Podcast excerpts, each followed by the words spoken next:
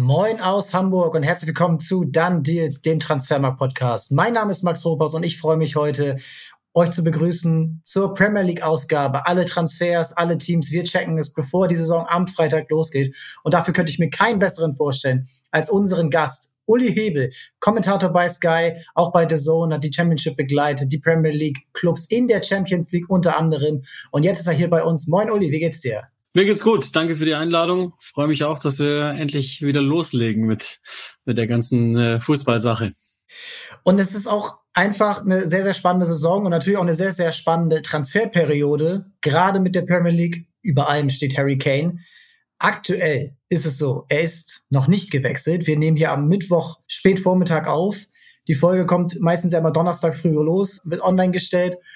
Und aktuell ist es so, dass die einen schreiben, er will bleiben, die anderen schreiben, Tottenham will es annehmen. Wir sind komplett dazwischen. Deine Einschätzung jetzt einmal zum ganzen Theater, aber dann auch zum ganzen, äh, ja, zum Ausgang der Geschichte Kane, Bayern, Tottenham, mhm. Daniel Levi. Was ist deine Einschätzung? Was ist auch dein Take so dazu überhaupt aus Harry Kanes Sicht und aber auch aus Tottenham Sicht, weil wir heute über die Premier League sprechen? Also erstmal, ich schaffe mir gar keine Aktualisierungen dieser ganzen Transfergeschichte drauf, sondern ich warte, passiert's oder passiert's nicht. Und äh, für mich ist das jetzt einfach nur der Tanz, den Tottenham mit Levy immer schon aufgeführt hat, nämlich dass die Topspieler, die er ziehen lassen musste, die hat er nur zu seinem Preis ziehen lassen. Das ist einer der härtesten Verhandler, die man sich vorstellen kann. Warum soll es jetzt also bei Harry Kane anders sein? Und so wie die Bayern sich positioniert haben, nämlich relativ deutlich auch öffentlich gesagt haben, wir würden den ganz gerne verpflichten, weiß Daniel Levy jetzt, okay, pass auf, äh, wir machen das so, dass wir das ähnlich wie es bei Carrick war, wie es bei Berbatov war, wie es bei, da fällt mir noch ein, Modric. Modric war, Bale auch war, der zieht es jetzt bis ins allerletzte. Und das heißt, ich glaube fest, das wird passieren, aber halt Ende August und nicht zum Saisonbeginn, weil ich bin mir fast sicher, dass die die Premier League mit Kane beginnen, um auch nochmal zu zeigen, wir haben im Übrigen nicht vor, den gehen zu lassen. Damit die Bayern denken, hoppla, müssen wir vielleicht nochmal 20 drauflegen, was natürlich dann ein Wahnsinnsstil wäre für Tottenham, wenn man für einen Spieler, der weniger als ein Jahr Vertragsrestlaufzeit hat und schon 30 ist, so viel Geld zu kriegen, ist, ist natürlich Wahnsinn. Auf der anderen Seite, das ist so die einzige 10% Chance, die ich mir noch vorstellen kann. Ich weiß vom Umfeld Keynes, dass ihm eigentlich schon sehr wichtig war, dass er den Premier League Allzeit-Tore-Rekord brechen wollte was man sich auch gut vorstellen kann, wenn man so nah dran ist an einer Sache, die, das ist ja wahnsinnig schwierig, Alan Shearer jemals vom Thron stoßen zu können. Und dazu müsste Kane natürlich eine Weile bleiben. Die Problematik, Wie viele Tore sind es gerade? Äh, ich habe es schon wieder 37 Ich bin bei so. Zahlen so schlecht. Äh, Wir aber gucken natürlich da parallel einmal nach, aber dein Punkt ist natürlich valide. die Sache ist die, vor einem oder zwei Jahren äh, wäre noch die Option da gewesen, dass zum Beispiel City hätte man sich jederzeit vorstellen können. Die sind auf der neuen jetzt zu. United ist auf der neuen zu. Liverpool, glaube ich, also alles, was wir gelernt haben, kauft nicht in dem Segment ein, was die Altersklasse betrifft. Arsenal sowieso nicht. Und wo sollen wir ihn denn dann noch hinstecken? Chelsea vielleicht noch, aber die sind ja auch gerade anderweitig unterwegs wo soll er hingehen, um noch einen Titel zu gewinnen? Das ist also für mich dann relativ klar, dass es Ausland sein müsste, wenn er nochmal gewinnen will. Also da muss er sich jetzt einfach drüber im Klaren werden, will ich gewinnen oder will ich den Rekord haben? Also gehe ich auf was Individuelles oder gehe ich auf was Kollektives? Und da aber, glaube ich, bei Tottenham die Zeichen ja auch anders stehen. Also die Zeitrechnung ist jetzt eine andere geworden. Sieht man an, an der Verpflichtung des Trainers, weil haben sie ja wahnsinnig lange gebraucht. Äh, sieht man, wie sie mit Loris umgehen etc. Also ich glaube, dass Tottenham weiß, okay, wir sind jetzt an einem Zeitpunkt angekommen, da müssen wir jetzt gucken, dass wir rebuilden und nicht reloaden. Und dann passen vielleicht einfach die Zeitstrahls nicht so zusammen von Kane und Tottenham. Weswegen glaube ich, die Spurs sagen sie natürlich nicht, um die Verhandlungsposition nicht schlechter zu machen, aber die haben unterm Strich auch abgeschlossen und glaube ich, werden den auch abgeben am Ende. Ja, ist spannend, weil irgendwo dieser Rest, dieser Rest Zweifel, ich finde, der ist gerade so größer geworden durch eben diese Berichte, dass er doch wohl bleiben würde, eventuell. Und das, was Tottenham jetzt ja auch alles investiert hat, aus äh, finanzieller Sicht ist das natürlich schon mal ein Wagnis, aber andererseits wissen wir auch, die Premier League hat Geld wie Heu. Mhm. Da kommt schon der nächste TV-Vertrag, der wartet schon. Und sind dann 100 Millionen Einnahmen so viel wert, wenn du dich mit Harry Kane, äh, na, Harry Kane ist Tottenham, Tottenham ist Harry Kane und er hat den Verein über fast zehn Jahre getragen. Und wenn er geht, dann ist auf jeden Fall Rebuild. Und dann ist Da bist du Elfter, Zwölfter, da bist du in der Range, weil Aston Villa ist mittlerweile stark, Newcastle sowieso, Brighton. Wir, wir, wir schauen alle feine durch und dann ja. muss man natürlich gucken, ist es das jetzt wert oder nehmen wir uns das Jahr und hören uns dann hören uns dann das alles im Jahr nochmal an und versuchen ihn nochmal zum Bleiben zu überreden. Das hat bei anderen schon geklappt. Kylian Mbappé vor ein paar Jahren. Also, Ken, also Ken hat natürlich eine Sache gelernt. Vor zwei Jahren gab es das ja schon mal, da war das Tischtuch ja fast schon zerschnitten, weil er sehr deutlich gemacht hat, er will jetzt hier weg. Der ist halt nicht so dumm, um sich nochmal in die Situation zu manövrieren, dass er jetzt ein zweites Mal fast seinen Abgang erpresst. So blöd ist er nicht. Ich glaube, daraus haben sie gelernt, er und seine Beraterschaft. Das heißt, zum einen, zum anderen, natürlich könnte er da bleiben. Das ist nicht das Schlimmste, was es gibt. Aber ich glaube auch, dass der weiß, auch in Deutschland habe ich die Chance auf zwei bis vier Torschützenkönig-Titel und vielleicht ja unter Tuchel Chance auf, auf Champions League und dann kann ich nochmal anderweitig mein Vermächtnis weiterschreiben. Und das andere ist also bei Tottenham, da bin ich nicht ganz konform mit der Einschätzung, weil ich glaube, wenn sie jetzt 120 Millionen kriegen, plus ja das Gehalt dann abschreiben können von Kane sozusagen, das ja echt enorm hoch ist, das heißt in der Premier League schon zwei, vielleicht sogar, wenn sie es ideal machen, drei Spieler, die Tottenham sofort helfen können, auf einem Niveau, das sie zumindest in den Top 6 oder Big Six hält, sagen wir es mal so, das ist ja die semantischere Idee, Big Six. Wenn sie ihn ablösefrei verlieren, dann sind sie 11 und 12, da bin ich auch dabei. Aber dann erst nächstes Jahr. Das heißt, ich würde alles dran setzen, dass man noch was für einen Vertrag, der eh geht. Du würdest jetzt jemanden, der sowieso nur noch geleast ist für ein Jahr, würdest du noch dieses große Geld zahlen, diese Strukturen für ihn spielen müssen, du musst ihm ja dann eine Mannschaft hinstellen, die einigermaßen äh, wettbewerbsfähig ist und so kannst du dann schon etwas mehr in Richtung Zukunft planen. Also ich würde immer hergehen und also wenn ich bei FIFA äh, hergehen könnte und transferieren könnte, würde ich sagen, nimm die 120 für Kane, geh zu Brighton und frag mal nach, was kosten dieser Ferguson da? Und dann kostet er vielleicht 50. Wenn sie 60 wollen, gebe ich ihn 60. Ja, okay, dann ist natürlich eine Position, die musst du dann ja schon machen. Du hast jetzt gerade auch einiges schon investiert. Also ich finde ja gerade James Madison, dass du den jetzt geholt hast. Jetzt machen wir den Tottenham-Paket, den Part hier gleich am Anfang. Eigentlich ist James Madison ja der prädestinierte Spieler für Harry Kane, der ihn bedienen könnte, der ihn einsetzen könnte, der aber auch davon profitieren könnte, dass Harry Kane mitspielender Stürmer ist und dann eben durchbricht und selber die Tore macht. Dazu Richarlison, Kulusewski. Das ist ja eigentlich eine Mannschaft, die Harry Kane ja eigentlich jetzt schon fast wieder auf den Maß geschneidert ist. Auf der anderen Seite hat Tottenham natürlich jetzt nicht mehr die Position wie noch vor drei, vier Jahren, wo sie Top 2, Top 3 waren. Muss man jetzt sehen. Und ich finde, es wird sehr, sehr spannend, so oder so bei Tottenham, gerade mit dem neuen Trainer, mit den Transfers, die wir hier genannt haben. Also wir gehen da nochmal durch. Also Van de Feen in der Innenverteidigung natürlich noch verpflichtet. Porro, 40 Millionen, jetzt fest verpflichtet äh, von Sporting. Ähm, Guglielmo Vicario, neun Torhüter von Empoli. Also die schauen auch wirklich schon auf die nächste Generation rauf, weil ein Juris hat dann einfach nicht mehr das Standing. Ein Eric Dyer in der Innenverteidigung wird jetzt, glaube ich, auch nicht mehr so wichtig sein. Meine erste Einschätzung. So Alejo Velis ist dann so der nächste Stürmer in der Hinterhand, den du vielleicht entwickeln kannst. Und dann, ja, dann ist es natürlich irgendwo schon eine Mannschaft, die potent ist und wo Harry Kane mit seiner Erfahrung, mit seinen Skills er eigentlich alles besser macht und es ist dann eben die Frage, muss er diesen Titel haben? Weil ich glaube, das ist so die genau. entscheidende Frage. Will muss er, er ist der Titel geil? Ist er eher vielleicht einer, der jetzt auch nochmal die Champions League gewinnen will? Oder macht er den Francesco Totti und akzeptiert das? Ja, genau. Also die Entscheidung ist ja, glaube ich, vor zwei Jahren schon getroffen worden. Ja, er würde gerne Titel gewinnen. Und ähm, wenn es nur ich will das jetzt gar nicht abwerten, aber wenn es nur die deutsche Meisterschaft ist, ja, die, die ist ja dann mehr oder weniger eingepreist mit dem Wechsel so. Und das, was du sagst, ist ja das Schöne an Tottenham. Und das, so habe ich ja die Spurs eigentlich auch immer verstanden. Die haben ja eigentlich in den letzten zwei, drei, vier Jahren auch durch Kane zum Teil oberhalb ihrer Gewichtsklasse geboxt. Sondern das war ja eigentlich immer ein Verein, der diese Medicines hatte, die einen Schritt davon entfernt sind, zur Elite zu gehören. Aber spannend sind, Flair haben. Und so ist ja auch diese Generation jetzt entstanden, die äh, Sons, die eben Kane selber, wir hatten Loris, wir hatten äh, Vertongen, Alderweireld, Eriksen. Äh, Eriksen, die alle zwei, drei, teilweise viermal verlängert haben unter Pochettino und man das Gefühl hat, okay, sind, sind jetzt, jetzt sind sie dran, jetzt sind sie in der Nähe. Und ich glaube, sie müssen wieder den Reset jetzt genau machen, haben den richtigen Trainer dafür, finde ich. Also glaube ich, ich bin jetzt nicht total vertraut mit dem Schaffen von Ange Postecolo, aber was ich so höre, ähm, was auch zum Beispiel Thomas Bräuch erzählt hat, hochinteressanter Typ. Und das Schöne ist ja das, Madison kann ich mir auch ohne Kane wahnsinnig gut vorstellen. Dann gibt man dem halt die Schlüssel in die Hand. Und zeitgleich löst man natürlich eines der größten Kaderprobleme des letzten Jahres. Ich habe nie verstanden, warum die Richarlison verpflichtet hatten. wenn du Kane weggibst, hast du ja de facto einen Neuzugang, der einfach ein Jahr lang völlig verhindert war. Und du hast den ja schon, theoretisch. Also nochmal, Ferguson ist für mich so für jeden einzelnen britischen oder nicht britischen Club jemand, auf den ich immer gucken würde, weil der hochtalentiert ist und weil, weil der in den nächsten zehn Jahren absolute Weltklasse sein kann. Aber wenn nicht, alles in Ordnung. Wir werden sehen. Tottenham, was ist so deine Einschätzung? Wo hast du sie in welchem Segment?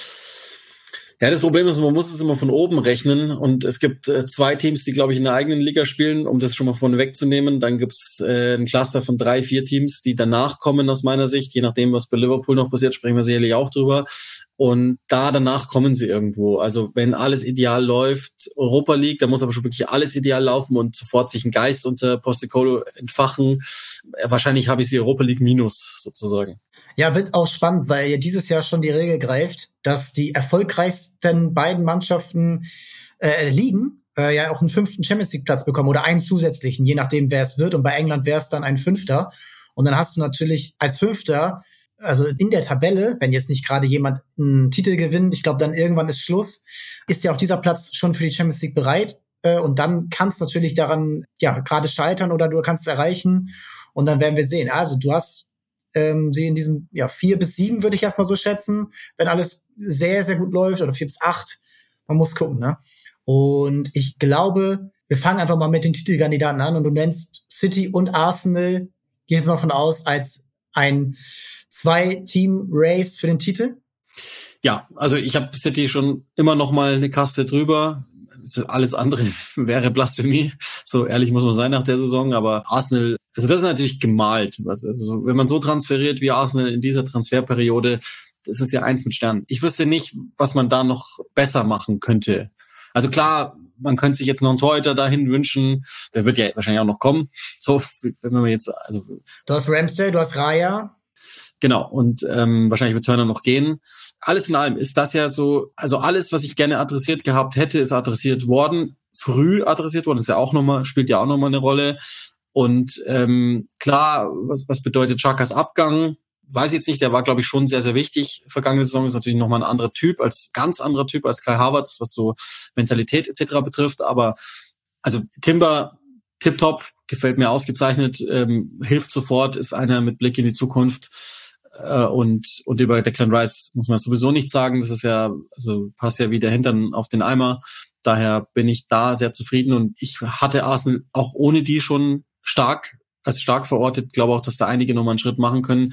Deswegen sind die näher rangekommen, was aber nicht heißt, dass sie nahe sind. Also ich denke schon, wenn City, wenn bei City alles normal läuft, dann machen die es wieder. Um das einmal zusammenzufassen, also Arsenal hat genau die Baustellen angegangen, die sie haben wollten und das mit wahnsinnig viel Geld. Wir gehen mal rein bei Arsenal. 116,6 Millionen Euro umgerechnet für Declan Rice bezahlt. Auch der hatte nur noch ein Jahr Vertrag bei West Ham. Auch der ist Engländer. Das sind natürlich alles Zusatzluxussteuern, die du zahlst. Wenn da eben einer dabei ist, dann auch noch aus der gleichen Stadt. Ich glaube, dann lässt man auch nicht unbedingt locker als West Ham United. Harvards 75 Millionen und eben Timber für 40 Millionen. Jetzt kommt noch Raya dazu als Torhüter, man muss sehen, ob das dann offener Zweikampf wird oder ob der eine dann irgendwie die Pokalwettbewerbe bekommt, das wird man sehen. Arteta hat da sicherlich auch von Pep gelernt, der das ja auch gerne mal gemacht hat, früher noch mit Claudio Bravo äh, und jetzt auch mit Ortega. Ja, und Chaka ist weg. Ich weiß nicht, was ist deine Einschätzung? Geht Partey noch, der abseits des Platzes für sehr viel Unruhe gesorgt hat und auf dem Platz immer wieder Qualitäten gezeigt hat. Aber du hast auch noch einen Jorginho in der Hinterhand, der älter wird, aber der immer noch Skills hat, die wenige sonst in der Liga haben. Muss da noch was gemacht werden? Ja, also was ich an Arsenal erstmal mag jetzt an dem aktuellen Kader ist, dass sie das Problem der letzten Saison loswerden können. Die sind organisch und sinnhaft in die Breite gegangen. Und das war ja das große Problem, dass Saliba weg war und man konnte ihn nicht ersetzen dass äh, wenn Thomas, der hatte ja eigentlich eine sehr, sehr lange Zeit recht konstant gespielt und war vor allen Dingen gesund, was ja selten bei ihm der Fall war. Und dann hat er ähm, sich ein paar Off-Days geleistet in, in den entscheidenden Spielen, also West Ham, Southampton und so, wie sie alle hießen. Trotzdem hätte ich den gerne in der Hinterhand. Wenn aber jetzt natürlich aus Saudi-Arabien irgendwas völlig Verrücktes kommt, dann ja, kann ich schon verstehen, dass man das Gehalt gerne loswerden will. Ich finde den Typen, so wie er ist, mit seiner spielerischen Struktur, ich würde den gerne da sehen. Und ich glaube auch im Übrigen, dass das mit Rice funktionieren kann. Also es hat auch im Community Shield schon ganz okay ausgesehen. Es ist ja kein Wunschkonzert, aber wenn ich mir den Kader so anschaue, ich möchte gar nicht, dass da noch viel passiert. Turner, ja, kann man verstehen, dass man jetzt keinen dritten, also das ist ja die Nummer eins der USA sozusagen, der ist gar nicht so schlecht, ist halt so ein richtiger Shotstopper, passt also nicht so ganz zu Arteta dass man den noch los wird, weil man irgendwie nicht denkt, dass man den noch brauchen kann. Ja, dann gibt's noch ein paar Kaderleichen. Ich glaube, zum Zeitpunkt unserer Aufnahme ist Nicola Pepe immer noch da als Beispiel. Ja, den muss man natürlich loswerden. Oder El Neni ist auch so jemand, wo ich nicht genau weiß, braucht man den noch? Bei Lokonga sehe ich zum Beispiel sogar auch ganz anders. Das wird aber wahrscheinlich noch ein Leihkandidat werden, aber ich mag den Spieler grundsätzlich. Ich glaube auch, dass das was werden kann alles in allem, ich hoffe, dass da einfach so gut wie gar nichts mehr passiert, weil mit dem Kader, Champions League ist ja jetzt zum ersten Mal, das vergisst man ja immer, dass dieser Kader, so wie er jetzt dasteht, noch nicht zusammen ein Champions League-Spiel absolviert hat. Das kommt auch mit dazu. Und wenn man mit City mitmachen möchte, die ganze Saison über, dann wird man das schon auch so brauchen. Deswegen würde ich mir wünschen, dass das einfach fast so bleibt, wie es jetzt ist. Ja, wenn du noch als Abgang hast, ist ein Balogun eventuell, um den ja geboten wird, der aber auch jetzt nicht Stamm in der letzten Jahr Mannschaft war, war letztes Jahr schon verliehen. Und äh, unter anderem. Der will ja auch weg, ne? Genau, also der, der will weg, Inter bietet, klar, Monaco bietet. Und dann bist du natürlich schon bei 30 Millionen, die man vielleicht noch mal irgendwo investieren kann. Ich schau gerade noch mal, ob man irgendwie vielleicht in der auf den Außenverteidigerposition noch mal was machen könnte, wenn du aber sagst Tomiyasu, da muss man eben sehen, ob der dann neben Ben White äh, oder hinter Ben White dann eben dieser Spieler äh, sein kann. Ben White kannst du natürlich auch in der Innenverteidigung spielen lassen. Äh, ich finde ihn eigentlich immer sehr stabil, gerade auch wenn du jemanden davor hast wie Saka, der dann reinzieht. Ich finde, Ben White hat sich da gut gemacht. Und Arsenal ist aus meiner Sicht auch auf jeden Fall äh, Rang 2. Gehe jetzt erstmal zu City und dann sag ich mal noch, wen ich doch als Rang 3 in der, in der oberen Kategorie habe. Aber auch da muss noch was getan werden. Manchester City. Josko Guardiol. Neben natürlich auch anderen Spielern aus der Bundesliga dieses Jahr in die Premier League gekommen ehrliche Einschätzung, ist das der Spieler, der Man City nochmal auf ein anderes Level heben wird? Langfristig gehe ich mit, aber jetzt konkret, weil unter Pep, du musst direkt funktionieren. Und Pep ist kein Trainer, der sagt, okay, ich habe hier viel Geld investiert, du spielst sofort. Er hat mit Grealish sehr lange gezögert, beziehungsweise ihn lange warten lassen. Jetzt spielt er aber. Auf der anderen Seite hat er einen Manuel Akanji fast immer spielen lassen, von dem jeder gedacht hätte, aus der Bundesliga, äh, vielleicht auch aus der Schweiz, dass das maximal ein Ergänzungsspieler ist für den League Cup. Aber der ist Stammspieler, der ist Champions League-Sieger geworden und das verdient und er hat auch komplett gute Leistung gezeigt. Ist Guardiol da schon für gerüstet, dass er in diesem System Pep auch direkt funktionieren kann? Der 90 Millionen Euro Ablöse ist auch für City eine Stange Geld. Ja, aber du zahlst natürlich, also das hat Guardiola, glaube ich, ausnahmsweise mal ehrlich erklärt. Das tut er ja selten, aber wenn es um Finanzen geht, erklärt er meistens ehrlich, um Manchester City reinzuwaschen. 115 ist ein Linksfuß, das kostet schon mal 20 Millionen extra heutzutage, ist ein 21-jähriger Linksfuß, das kostet nochmal 20 Millionen extra und ist ein 21-jähriger Linksfuß, der schon zwei Bundesliga-Saisons absolviert hat. Das kostet nochmal 50 Millionen extra. Und dann zahlst du das aktuelle Leistungsvermögen, ohne ihn jetzt irgendwie was absprechen zu wollen. Bringt er sich auf ein neues Level im Moment? Nein. Hält er das Level? Ja, glaube ich schon. Und das reicht schon wenn du zum Champions League-Sieger wechselst, dass du das Level mithalten kannst. Und warum ich davon ausgehe, dass das entscheidende Wort, das du schon genannt hast, ist System. Guardiola spielt ja de facto mit vier Innenverteidigern hinten. Also Guardiola ist ja sozusagen Nathan Arke. Vielleicht sogar auf Sicht der fußballerisch bessere Nathan Arke, ohne dass ich ihm was abschreiben will. Ich liebe Nathan Arke, also das Tackling ist, ist grandios, aber das ist so ein Hybridspieler. Außen-Innenverteidiger, der ist relativ dynamisch, hat einen Körper, das ist ja total aufregend, was, was da ist. Und dieser Typ in diesem System unter dem Trainer, der ist 21. Das ist, also, also, nichts als Liebe für diesen Transfer hätte ich genauso gemacht, wenn ich, wenn ich es mir leisten könnte. Das ist sensationell. Da bellt auch der Hund, weil einfach die Euphorie schon da ist, das jetzt endlich sehen ja. zu können. Und ähm, was ja mich auch dann gerade so fasziniert ist, ähm, dass Pep es ja auch immer wieder schafft, was Neues reinzubringen. Also ganz früher waren das die Außenverteidiger, die dann als Mitte neben dem Sechser gespielt haben. Jetzt hat er John Stones in diese Sechserrolle reingebracht, äh, der das nochmal ganz anders interpretiert hat. Dann hast du wahrscheinlich irgendwas, was überhaupt noch gar nicht, ähm, was er vielleicht auch gar nicht selber weiß. Er hat es geschafft, Erling Haaland nahtlos beziehungsweise angepasst auf seine Stärken mit reinzubringen. Auch wenn, und er hält es aber auch aus, dass der mal in der Luft hängt. Also das ist für Pep, glaube ich, mittlerweile kein K.O.-Kriterium für einen Spieler mehr, dass der mal 20 Minuten keinen wirklichen Ballkontakt hat. Und Haaland ist jetzt ja auch kein kompletter Nichtwandspieler, sondern den kannst du ja nicht nur lang schicken, den kannst du auch nicht nur hoch anspielen, sondern der kann schon was mit dem Ball. Ich glaube, es ist einfach nicht nur sein Trademark. Und dann bist du natürlich jetzt in der Phase, dass du einen Gündogan verlierst, Du hast ihn mit Kovacic ersetzt, finde ich einen interessanten, intelligenten Transfer. Kovacic ist für mich immer so ein Spieler, der überall gezeigt hat, was er kann, aber nie wirklich der hm, ich sag mal, eine Rolle war, die man, an die man sich so genau erinnert, weil er hatte entweder einen Modric neben sich oder einen Kanté oder einen Jorginho oder ganz früher, ey, man erinnert sich schon, aber ich finde, er kann jetzt nochmal bei City was ganz Neues zeigen, was er vielleicht in diesem System unter Antonio Conte äh, oder auch unter Thomas Tuchel äh, nicht so zeigen konnte. Und das jetzt ist natürlich sehr spannend. Du verlierst einen Mares, der aber auch nicht mehr absolut Stamm war. Und jetzt ist eben die Frage noch, kurz vor Ende der Transferperiode, ob Bernardo Silva noch geht man will ihn halten. Es gibt Gerüchte um Lukas Paquetá von West Ham, dass sie für ihn bis zu 70 Millionen Pfund bieten. Und das ist ja eigentlich nur zu finanzieren, auch wenn City ja schon einige Charges umgangen hat, eigentlich ja nur zu finanzieren, wenn noch ein Bernardo Silva geht, weil du bist irgendwann dann auch an einem Punkt, wo selbst wenn du das alles finanzieren kannst, die Spieler unzufrieden sind, dass sie keine Einsatzzeit bekommen. Ja, es wird wahrscheinlich noch leihweise was passieren. Ich würde davon ausgehen, dass man Cole Palmer die Möglichkeit gibt, dass er jetzt mal spielt. Es sei denn, man geht davon aus, aber ich glaube nicht, dass er so weit ist, dass er Riyad Mahrez ersetzen kann. Michael Olise wird ja auch noch gehandelt von Crystal Palace. Das wäre, glaube ich, auch ein ganz interessantes Projekt im wahrsten Sinne des Wortes Projekt. Das, das ist das, was mir noch fehlt bei der Truppe. Also der Punkt ist ja der, bislang war es ja so, so haben wir es ja gelernt von Pep City, dass wenn jemand öffentlich gesagt hat, er will gehen und bei Bernardo Silva ist es ja verbrieft, dass er auch ganz gerne schon letzten Winter gegangen wäre, dann lässt man ihn eigentlich gehen. Die Ausnahme war Bernardo Silva und sie sind Champions League Sieger geworden. Kann also schon auch sein, dass City sagt, pass mal auf, Junge, du hast ja einen Vertrag und der wird gar nicht mal so schlecht bezahlt. Punkt weil so sehen wir es ja auch bei Kyle Walker auch. Also was ich gehört habe aus Manchester ist, es war nie ernsthaft ein Thema, dass der zu Bayern München geht. Der hat halt einfach nur die Situation ausgenutzt für sich und hat es nie dementiert. Und es reicht ja in der heutigen Medienwelt schon, dass wenn man nicht einfach ganz klar sagt, hey, ich spiele auf jeden Fall bis 2030 in hellblau, ähm, und selbst dann würde man wahrscheinlich noch in München draufkommen zu sagen, ach, 60 trägt auch hellblau.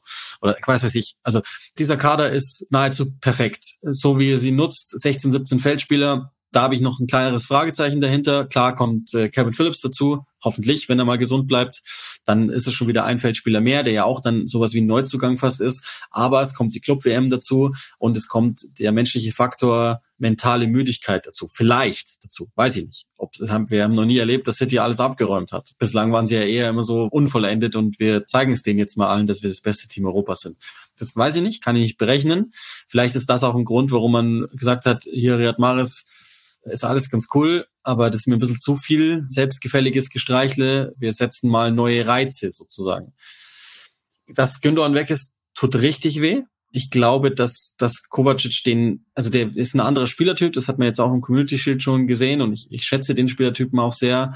Aber dieses Vereinende, das Gündogan hatte, das glaube ich wird schon fehlen. Also Kovacic ist halt kein Typ, der so richtig Bock auf Fußball hat. Ne? Also der, der kann's ganz gut, der hat auch durch seine Dribbling-Komponente was, was, was glaube ich auch ganz aufregend sein kann, spielerisch, aber das ist halt keiner, der das total liebt.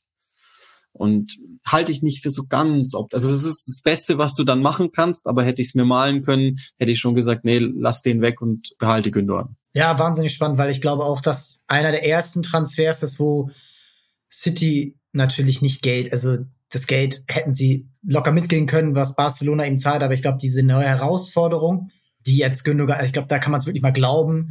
Neue Herausforderungen. Du hast jetzt alles erreicht bei City. Du bist da Kapitän gewesen. Du bist da vielleicht einer der besten Premier League Spieler, also deutsche Premier League Spieler, die es je gegeben hat. Und das ist natürlich aber jetzt trotzdem für City so eine kleine Niederlage, den zu verlieren, ablösefrei, auch in seinem Alter.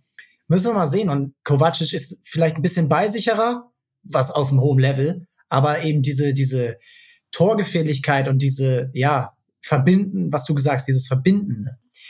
Ich habe auch schon über sehr viele Spieler, die zu Pep gewechselt sind, gesagt, ach nee, das, das wird jetzt wirklich nichts und immer wieder eines Besseren belehrt. Und selbst wenn sie schon da waren, wie ein Grealish, wie ein John Stones, dann, dann ist immer wieder was Neues rausgekommen und auf einmal sind diese Spieler Ballon d'Or-Kandidat oder entscheidend für, für den Titel in der Champions League. Kovacic ist auch der Kandidat, der Stammspieler ist, ohne Stammspieler zu sein. Also es gab so mal die, die Salihamidzic und so. Am Ende, oder Schießung Park ist auch so ein Beispiel am Ende hat er doch immer gespielt, weil den willst du drauf haben und das Potenzial hat er schon auch. Also nochmal, Kovacic, fantastischer Fußballer, will ich gar nicht sagen. Nur nicht ganz so, also Gündogan hat mehr auf ein Bedürfnis geantwortet, das in dieser Truppe total da war. Und Kovacic passt einfach nur qualitativ wahnsinnig gut rein. Ist vielleicht sogar im Vakuum betrachtet der bessere Mittelfeldspieler, aber nicht so passig wie Gündogan. Werden wir sehen und ich bin auch da gespannt, wie Man City jetzt in dieser Saison das Mentale angeht. Wir haben es geschafft.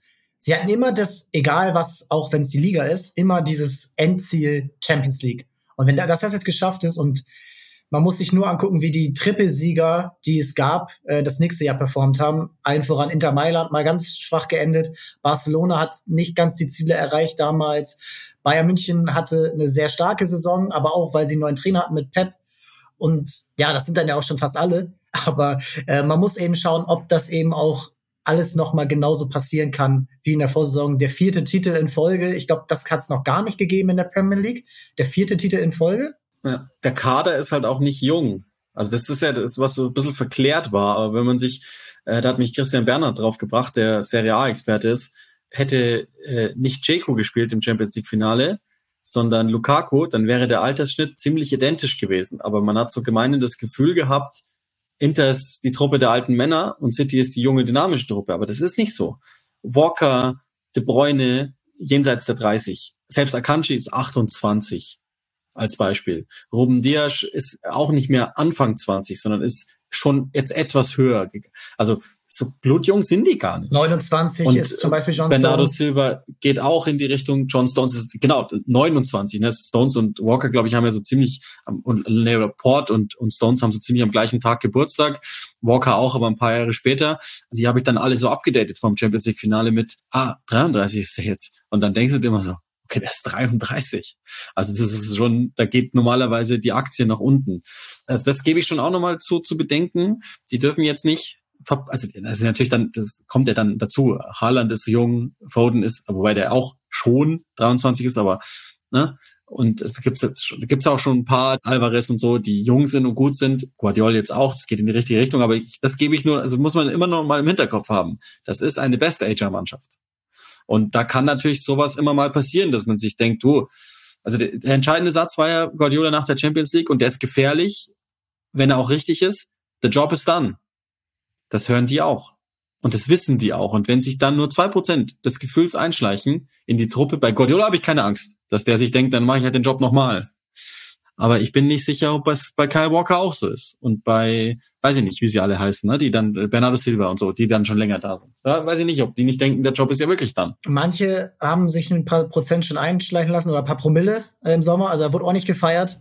Äh, oh ja. Und ähm, das ist. Äh, Tritt vor, Jack Grealish. das ist schon Next Level gewesen. Und ich bin auch gespannt, ob City, auch gerade Pep, also weil er dieses, er ist im Positiven wie im Negativen immer das Zugpferd gewesen. Und wenn er vielleicht auch irgendwann diese Motivation nicht mehr hat, wie es damals bei Barcelona war, als er auf einmal, obwohl sie Messi sein Rekordjahr hatte, Iniesta auf seiner auf seinem absoluten Peak war, du hattest einen Cesc Fabregas damals in der Mannschaft, Xavi war immer noch stark, Piquet und auf einmal hatte Pep aber keine Kraft mehr. Keine Lust ist, glaube ich, schwer zu ihm sagen, aber keine mentale Kraft mehr. Und ich könnte mir fast vorstellen, dass es vielleicht jetzt diese Saison wird.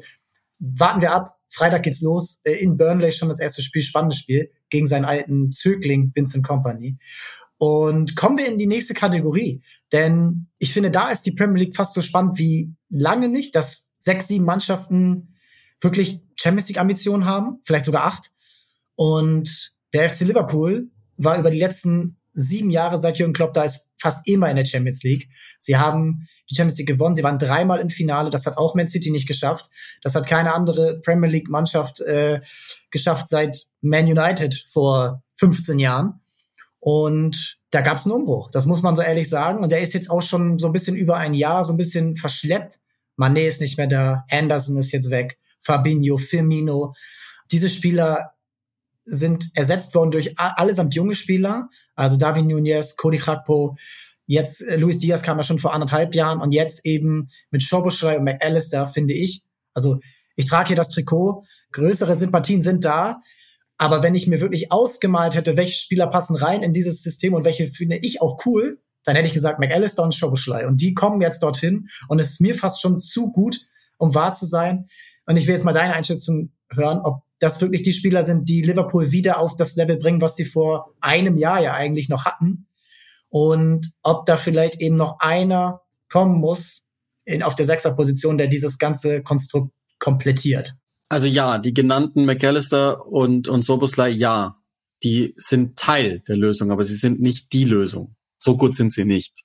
Ist aber auch, glaube ich, normal. Also der Satz, den ich jetzt seit einem Jahr sage und der hat bis heute an Gültigkeit gehabt und der wird noch ein paar Wochen bis zum 31. August Gültigkeit haben. Deswegen ist Liverpool für mich die nächste Kaste mit einem Sternchen dran. Wenn Sechser, und dann kommt noch drauf an, welcher Sechser. Wir werden dann gleich einen Namen diskutieren, der ja derjenige ist, um den es am Ende gehen soll. Also für die es nicht wissen, Romeo Lavia, genau. Southampton, Mittlerweile sind 50 Millionen Pfund im Gespräch. Ich bin jetzt gerade nicht ganz mhm. firm, was der Wechselkurs ist, aber es sind auf jeden Fall mehr Euro als Pfund. Und der ist 19 Jahre alt und Southampton ist abgestiegen. Das muss man noch dazu sagen. Also das können sie sich erlauben. Der Typ hat eine Profisaison gespielt, ne? Ähm, und die auch, also ich weiß, es wird viel Tolles über den erzählt, aber die war auch nicht konstant. Also ich habe viele Spiele gesehen, so konstant war die auch nicht, wie man jetzt sagt, dass sie war. Für einen 19-Jährigen herausragend. Das ist jemand mit großen Fähigkeiten, da habe ich gar keine Zweifel dran. Aber was ich damit sagen möchte ist, Romeo Lavia als einzelner Sechser, als strukturgebender, verbindender Sechser, natürlich neben Trent Alexander-Arnold, aber die defensive Hauptarbeit wird er zu leisten haben ist nicht ausreichend für Ambitionentitel. Nein, reicht mir nicht. Dann hätte ich Liverpool drin im Cluster mit den Newcastles, mit Manchester United und so. Wenn sie einen Elite-Sechser kriegen würden, dann hätte ich sie sogar als Meisterschaftsfavorit. Das ist der Satz, den ich kurz eingeleitet habe. Sie sind einen Sechser davon entfernt, genauso stark zu sein wie vorher. Dann greift nämlich alles. Weil Soboslai bei Klopp ist es aufregend das wird funktionieren. Da bin ich mir ziemlich sicher. Äh, McAllister, ich bin nicht so verliebt in den Spieler, dass ich jetzt sagen würde, das ist ein absoluter Weltklasse-Spieler, aber das wird passen. Nicht? Ist, ich, ich glaube, der, nee, ich bin nicht so überzeugt von dem ah, ich bin komplett äh, wie verliebt. andere. Wenn ich gar nicht weiter weiß, dann rede ich immer in FIFA Gesamtstärken 86. Potenzial 87. Mehr ist es nicht. Also finde ich, glaube ich, kann der Faktor Klopp eine 88, 89 draus machen, wäre nicht das erste Mal. Deswegen äh, durchaus möglich. McAllister im Moment müsste sechs spielen, so wie im Community Shield. Im, im letzten Vorbereitungsspiel. Entschuldigung. Nee, das ist nichts. Also das läuft nicht. Der eine Neuzugang, der keiner ist, ist Curtis Jones. Da erwarte ich mir den absoluten Durchbruch. Das ist schon derjenige, der mir am besten gefallen hat seit eigentlich März. So, also im, im neuen Hybridsystem gefällt mir ausgezeichnet. Tolle U21 Europameisterschaft gespielt. Ich wünsche mir, dass er den auch einbaut. Der hat das Potenzial, dass er wirklich der nächste Durchbrecher werden kann ich glaube, Cody Krakpo, von dem haben wir noch nicht mal im entferntesten gesehen, zu was der in der Lage ist. Toller Spieler, nur blöderweise auch nicht auf der richtigen Position dann eingesetzt. Diaz zurück äh, von Nunez, da glaube ich, also wer denkt, dass das ein Flop ist, das wird schon funktionieren. Da habe ich keine Sorge. Aber alles hängt an diesem einen defensiven Sechser und idealerweise zwei. Also Lavia plus ein anderer und ich kaufe den Hype sofort. Nur Lavia oder gar niemand, dann haben die ein großes Problem. Ich glaube nämlich, dann haben sie, dann laufen sie sogar Gefahr, dass sie sich nicht mal für die Champions League qualifizieren. So blöd es klingen mag. Das Ding ist ja bei Liverpool, die haben auf der einen Seite ganz schnell, ganz gut und passig angefangen auf dem Transfermarkt. Um jetzt wieder die alte äh, Fanway Sports Group Haltung einzunehmen, Risiko zu vermeiden. Ne? Also jetzt gehen sie nicht mehr das große Risiko. Stattdessen lassen sie sich ähm, aus Saudi-Arabien für gutes Geld, keine Frage, aber zwei absolute ähm, Cornerstones nehmen aus der Mannschaft. Also Henderson ist ja wahnsinnig wichtig, wie man weiß. Und oft war es ja äh, viel eklatanter, wenn der nicht gespielt hat, als wenn er gespielt hat. Weil man gemerkt hat, oh, der fehlt. Der könnte Sechser spielen. Also er ist vielleicht nicht seine der, Lieblingsposition, genau. aber im Moment und der bleibt Typ ist halt Wahl. wichtig. Zeitgleich gibst du im selben Fenster Fabinho ab, Milner. Ja, kein absoluter Stammspieler und vielleicht auch sportlich nachvollziehbar, dass man den gehen lässt. Aber der Typ ist nicht mehr in der Kabine. Und Firmino auch, ne? Also. Ja, und du puh. hast ähm, mittlerweile ist aus der Mannschaft, die 2019 die Champions League gewonnen hat, du hast natürlich noch einen Alisson, du hast Trent, du hast Virgil van Dijk, Martip, der mal spielt, mal nicht, Robertson nicht mehr auf dem Level, was er damals hatte, ich sagen. Linker Innenverteidiger ist auch die zweite Position, wo ich noch gerne was hätte. Ne? Also neben Van Dijk hätte ich gerne noch was. Das ist, das reicht mir auch nicht. Konate ist also halt natürlich damit kommst du verletzt. durch, aber ich hätte gerne mehr. Das sind die zwei Positionen, wo ich denke, dass noch was passieren müsste. Mein Bruder hat das eigentlich ganz gut zusammengefasst, als wir über Liverpool uns mal unterhalten haben. Da hat er gesagt, eigentlich total nachvollziehbar. Ein Club wie Liverpool, die halt einfach nicht so viel Geld ausgeben, haben erst an der Abwehr rumgetüftelt, dann am Sturm, letzte Saison und jetzt am Mittelfeld Hätte man alles in einer Transferperiode idealerweise machen können, hätte man sich diese vergangene Saison gespart. Aber so ist es halt nun mal nicht. Aber das ist, glaube ich, die richtige Beobachtung, Mannschaftsteil für Mannschaftsteil, wenn gleich auch ein bisschen improvisiert jetzt in der Saison, weil ich glaube nicht, dass Liverpool damit gerechnet hat, dass sowohl Henderson als auch Fabinho für so viel Geld abzugeben sind. Aber also das ist nur das, was ich zu bedenken gebe. Man soll nicht so viel mit Teamchemie tüfteln, wenn es läuft. Und ähm, es ist jetzt nicht gelaufen. Das hat aber, glaube ich, sportliche Gründe und nicht so sehr teamchemische, sondern Firmino, Henderson, Fabinho, das, die werden fehlen. Und Milner sowieso, die werden fehlen als Typen. Also ich fände Verratti wahnsinnig spannend als Sechser. Der wird wahrscheinlich nach Saudi-Arabien gehen. Da steht, glaube ich, noch nicht fest, welcher Verein das dann wird, entweder Al-Hilal oder Al-Achli. Aber das wäre so einer gewesen, der natürlich auch ähnlich ist zu Thiago, über den wir noch gar nicht gesprochen haben, aber der auch einfach selten Thema sein kann, weil er immer verletzt ist. So, und das hast du dir eingekauft. Ich finde, er hatte 21, 22 eine super Saison, wo sie ins Champions League Finale gekommen sind. Da hat er, wenn er, als er fit war, immer wieder das gezeigt, was er am besten kann. Diagonalbälle, Spiel ordnen, auch gegen den Ball gut sein. Aber das ist halt jetzt die Frage. Und wenn Thiago wirklich, aber das ist ja jetzt schon schwierig, eine ganze Saison fit sein kann, und immer noch das Level hat, was er mal hatte, dann ja, es sind Spieler, die interessant sind. Es ist irgendwo einfach auch auf dem Sechsermarkt schwierig im Moment. Ähm, und du brauchst ja auch irgendwo einen, der so ein bisschen Zweikampfstärke und ein bisschen auch Größe mit reinbringt. Und dann ist es noch schwieriger, als wenn du jetzt nur auf einen Zwerg setzen kannst wie Verratti. Deswegen Lavia eben dazu, den du als Projekt holst. Und letztes Jahr ist es schon gescheitert mit Chouameni, den sie unbedingt haben wollten. Es ist halt schwer. Das wäre natürlich nach wie vor, ne? Wäre schon, hätte schon was. Ja, vor allen Dingen, weil der auch nicht das macht bei Real Madrid, was man vielleicht schon gedacht hätte, als man ihn am Anfang hat spielen sehen. Denn dieses Jahr wird es noch mal ein bisschen enger im Mittelfeld mit den äh, Konkurrenten Bellingham und Modric groß und Valverde, der auch noch im Mittelfeld spielen kann. Also das wird alles auch nicht so einfach für ihn und vielleicht wäre Liverpool sogar die bessere Option gewesen. Ich löse jetzt mal ein Problem für beide. Calvin Phillips zu Liverpool. Ja, wenn er gesund bleibt. Ne? Also das ist ja immer, das gab es ja in dessen Karriere auch noch nicht, aber das hätte was. Ich glaube, das würde instant beiden helfen. Und dann ist City das in Anführungszeichen problemlos, das ja vielleicht auch gar keins ist, weiß ich nicht. Und der Typ bei Klopp, das wäre auch wieder der Kandidat. Der ist bei FIFA, um jetzt wieder in der Sprache zu bleiben, 83, 84. Unter Klopp wahrscheinlich direkt 88. Ja. Ich will noch einen Namen reinbringen, ähm, der jetzt wahrscheinlich zu West Ham geht, aber er ist noch nicht safe und Liverpool hat schon einige Male äh, Spieler im letzten Moment weggeschnappt. Edson Alvarez. Das wäre für mich ein, noch einer, der diese Zweikampfwerte mit reinbringt, der bringt Pressingstärke mit rein. Der ist ein Typ, der hat Bock auf die Premier League, auf diesen Spielstil und Klopp hätte, glaube ich, auch Bock auf ihn. Wir werden sehen. Wir müssen weitermachen, denn wir haben Caicedo noch. Caicedo wäre auch ganz nett. Ne, Caicedo, ne, ist das der Sechser? Ist das nicht eher? Nö, aber unter Klopp, glaube ich, äh, ja, würde, würde gehen. Bleiben wir bei Castedo, sprechen wir über Chelsea. Chelsea, oh das Gott. wohl, oh Gott, oh Gott, ja. Da, Viel zu tun. Aber wir, wir müssen es machen. Ich will jetzt schon über sie sprechen, weil man könnte sie theoretisch als Titelkandidat sehen.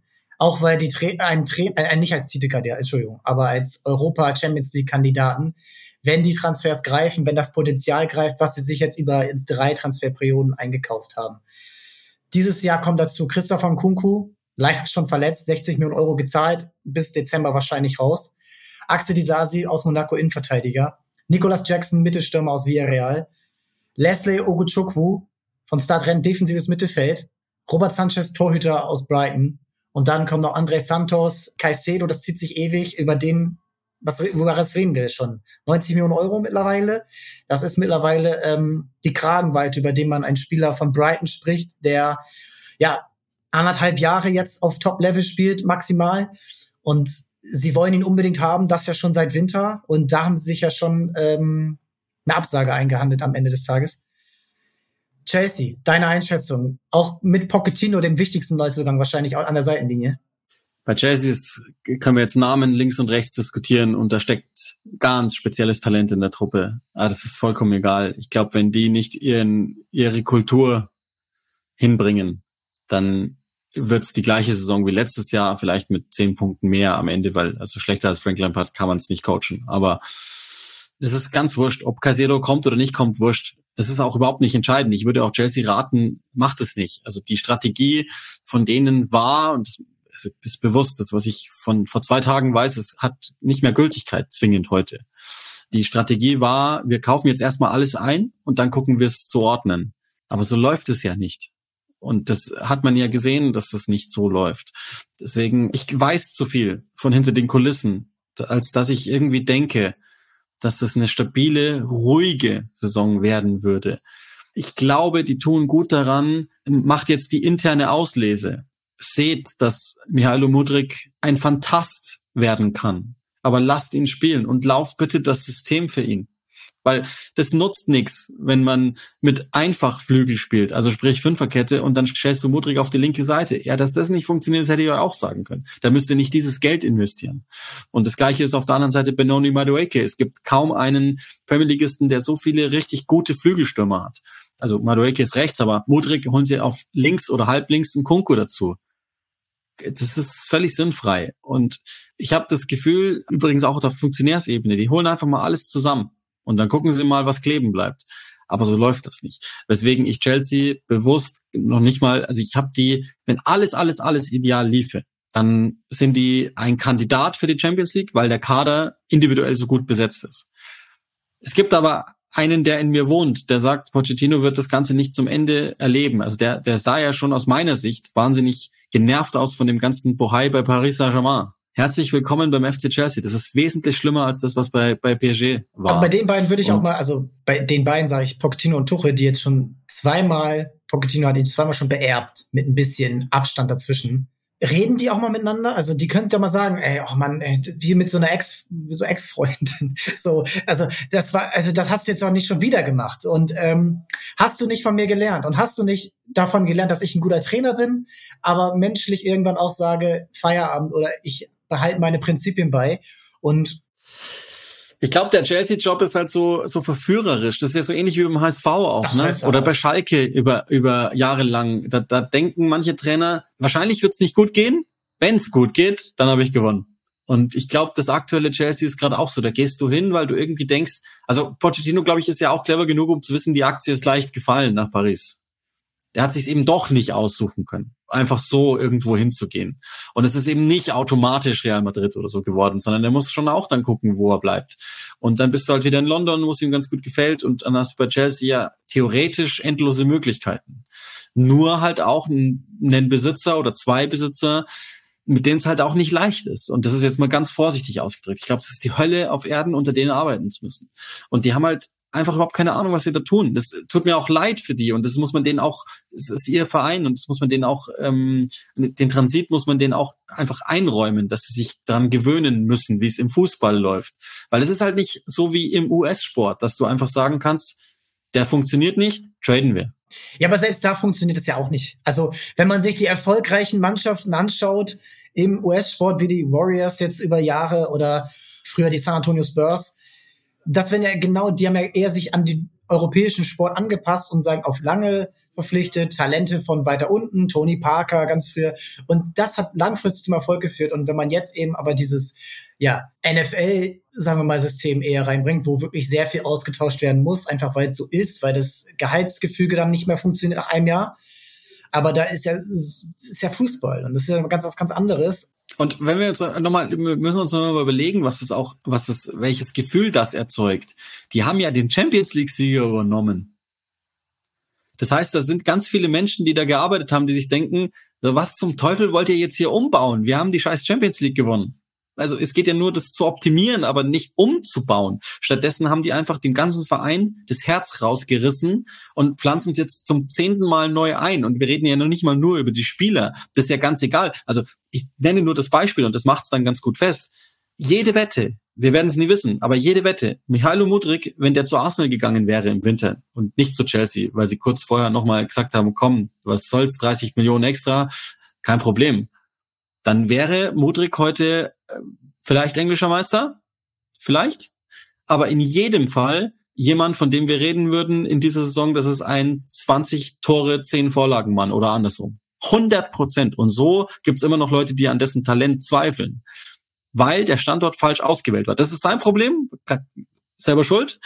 Er hat sich fürs Geld entschieden und nicht für die Perspektive, aber würde der bei Arsenal spielen, alter Schwede. Es ist weiterhin ein krasses What If, dass der Ukraine-Krieg ausgelöst hat, dass Roman Abramowitsch diesen Verein verkaufen musste. Also man kann über die Herkunft des Geldes diskutieren, wie man will, aber Chelsea hat über 20 Jahre fast komplett erfolgreiche Arbeit geleistet, fast komplett.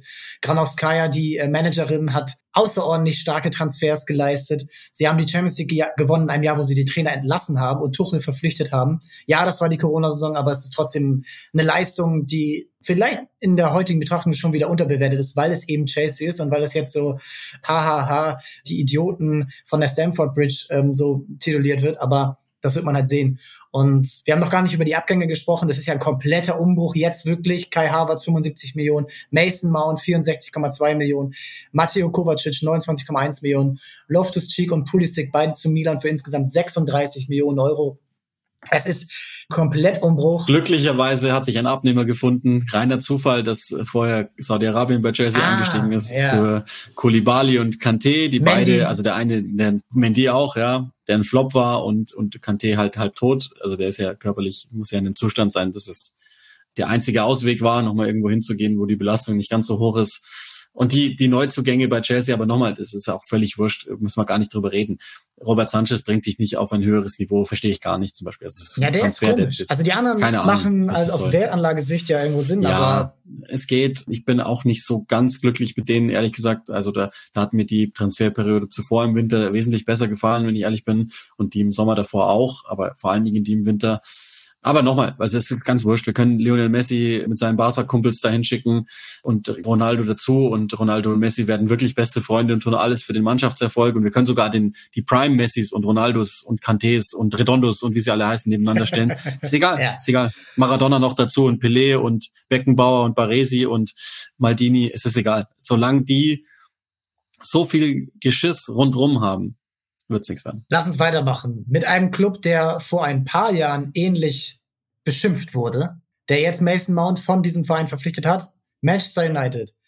Du bist seit durch äh, David Beckham äh, Jugendjahre immer, irgendwo immer ein bisschen verbunden mit diesem Verein. Wir haben letztes Jahr ja über ihn gesprochen, Manchester United, äh, rund um den Paul Pogba-Transfer. Und jetzt ist, finde ich, Manchester United an einem Punkt, wo man das erste Mal ernsthaft seit zehn Jahren über einen Titel theoretisch sprechen kann. Vielleicht nicht die Meisterschaft, aber Titel, FA Cup, Titel, also sie haben ja Titel gewonnen, ja. ne? das muss man ja sagen. Haben sie ja geholt. Aber genau. dass man jetzt wirklich mal wieder sagt, okay, das ist eine Mannschaft, die auch in der Champions League, wo sie jetzt mal wieder spielen und wo sie Mannschaften auch vielleicht mal schlagen können, die ein höheres Kaliber haben in der Champions League. Sie haben Baustellen angegangen, wo man sagt, ja, das ist das ist das, was ihr machen solltet. Ein neuer Torhüter, Onana, von, ähm, von Inter Mailand geholt. Rasmus Heulund jetzt gerade äh, für knapp 75, 80 Millionen Euro, je nachdem, was man sich so liest, von Atalanta. Und eben Mason Mount. Das sind eben die drei Baustellen, die man hatte. In Verteidigung müsste man vielleicht nochmal gucken, ob da noch was gemacht werden muss. Aber jetzt erstmal zu dem, was passiert ist. Was ist dazu deine Einschätzung? Ja, also es sind schon einige Baustellen angegangen worden, sind aber noch andere da. Und äh, weil die Konkurrenz halt auch ganz gute Schritte gemacht hat, bin ich nicht unbedingt davon überzeugt, dass das für United schon reichen wird, um Top 3 anzugreifen oder Top 4 überhaupt nur zu halten. Also da muss schon alles optimal laufen. Ich bin fest davon überzeugt, dass Onana die direkt besser machen wird, vor allen Dingen aufgrund der fußballerischen Qualitäten, die es einfach braucht bei Ten Hag und die De Gea schlicht nicht hatte. Fehlerpotenzial ist bei beiden wahrscheinlich in etwa gleich hoch. Ich mag logischerweise Mason Mount ganz gerne als Spieler. Das wird auch das, bin ich mir ziemlich sicher, das wird ein guter Leistungsträger sein, aber der adressiert ein ganz, ganz großes Problem natürlich noch nicht so ganz hundertprozentig. Und Heulund ist auch da, darf man, glaube ich, auf gar keinen Fall, insbesondere nicht in den ersten ein, zwei Saisons an Toren messen, sondern das ist jemand, der dem System zuträglich sein wird, auch helfen kann, aber nie, glaube ich, nicht so viel besser machen wird als das, was bisher da war. Kann noch irgendwann sein, aber wird noch nicht. Mir fehlt nach wie vor ein Innenverteidiger, Lisandro Ja. Bei Waran bin ich noch nie so überzeugt davon gewesen. Rechtsverteidiger Juan Bissaka, das hat gut funktioniert, aber ist auch nicht meine Wunschlösung nach allem, was ich über dessen persönliche Situation weiß. Ist es eher ein Wackelkandidat. Die Sechserposition, da ist das Pairing einfach seltsam neben Casemiro, der mich überrascht hat und auch überzeugt hat. Aber es ist weder Eriksen gewesen, noch ist es Fred, noch ist es McTominay. Machen sie dann noch was? Haben sie Mount dafür geplant? Ist das dann ideal? Weiß ich nicht. Wer trägt außerdem die kreative Last Bruno Fernandes. Rashford wissen wir, glaube ich, dass er jetzt ein Flügelspieler ist, muss man dann aber auch entsprechend auffangen auf der anderen Seite. Also der Kader hat nach wie vor komische Unwucht, aber sie sind leicht, also sie gehen weiterhin in die richtige Richtung und das reicht mir ja schon. Du hast ja schon gesagt, bei United Chelsea, der Vergleich, der ist ja nicht ganz weit hergeholt. Und es war ja so, dass nach einer guten Saison ganz viele schlechte Entscheidungen getroffen wurden bei United, sodass es wieder in die falsche Richtung ging. Das sehe ich in dem Jahr jetzt nicht, sondern Hag macht weiterhin sein Ding. Und man muss dem halt einfach noch weitere zwei, drei, vier Jahre geben und vielleicht links und rechts fällt ein FA Cup runter, aber für mehr habe ich sie nicht. Ja, bleibt spannend. Also ich finde, das Mittelfeld ist halt das, was am interessantesten ist, eben in der Zusammenstellung. Casemiro, Fernandes und Mount sind in der Theorie erstmal alles super Mittelfeldspieler, ob sie dann eben sich so gut ergänzen können. Das muss dann eben auf Platz wirklich äh, entschieden werden. Und da wird es dann auch eben gesehen. Dann hättest du noch einen Eriksen, der mit Erfahrung und mit Ballsicherheit und mit äh, Übersicht eben so eine Mannschaft vielleicht mal von der Bank oder in einem oder als Ersatzmann dann mal für ein Spiel tragen kann.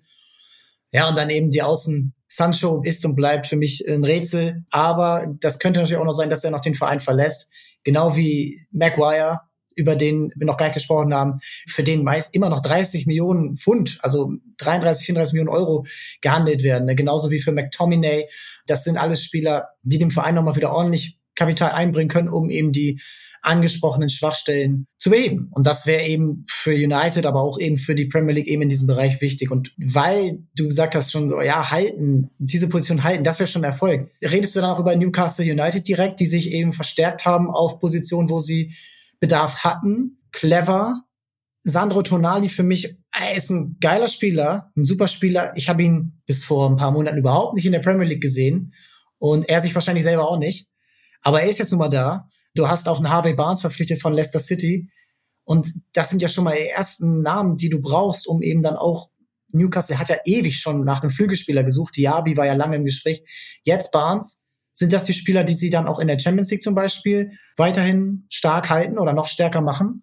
Ja, Tino Livramento auch, ne? Also je nachdem, wie der wieder zurückkommt nach quasi saisonbeendender Verletzung. 37 Millionen Euro. Äh, aber macht sie breiter, macht sie dynamischer und das war die in der ersten Saison sah das schon sehr gut aus bei Southampton. Genau, das ist der Grund, warum ich so zweifle, dass United äh, ganz sicher wieder unter die Top 4 geht, weil Newcastle war in der vergangenen Saison schon wahnsinnig stabil und ganz schwierig zu spielen und zu schlagen und sie sind sicherlich nicht schlechter geworden in der Saison. Ja, die Wildcards an Maximum ist weg das ist schon nochmal jemand, den ich immer ganz gerne von der Bank getankt hätte, weil da ist schon viel Gleichförmiges drin. So ein verrückter Zocker würde der ganzen Sache sicherlich schon noch gut tun. Ich rechne aber fest damit, dass Anthony Gordon Schritt macht nach vorne in der Saison, der mir noch nicht so ganz gut gefallen hat nach Wintertransfer. Ich glaube, von Isaac können wir was erwarten. Der ist ja wie Neuzugang. Isaac quasi, genau.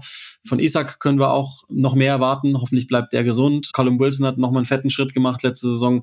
Und Tonali, also in dieses Setup rein, wow, da kriege ich fast schon feuchte Träume. Das ist schon spannend. Also das äh, ist ein Team, die habe ich ganz sicher mit dabei. Das ist ein defensiv gut organisiertes Team mit dem wahrscheinlich besten mit Low Block der ganzen Liga letztes Jahr. Und der hat jetzt eben nochmal sogar eine Zwei-Wege-Verstärkung bekommen in Tonali.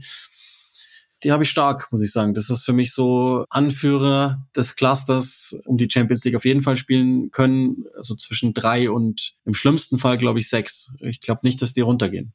Also da müsste ich jetzt, muss ich keinen, obwohl es schwierige Gegner geht, aber die habe ich als total stabil. Würdest du auf der Innenverteidigerposition noch was machen? Also Sven Bortmann ist natürlich äh, leading mit seinem Marktwert allein 45 Millionen Euro, 23 Jahre alt. Das dürfte auch nochmal einen Schritt geben in dieser Saison. Aber ansonsten hast du dann halt Share, du hast äh, Lescals, den Kapitän, der aber auch natürlich ähm, weiterhin auch zeigen muss, dass er dieses Niveau halten kann. Gerade wenn jetzt auch die Champions League dazukommt, würdest du da noch was machen?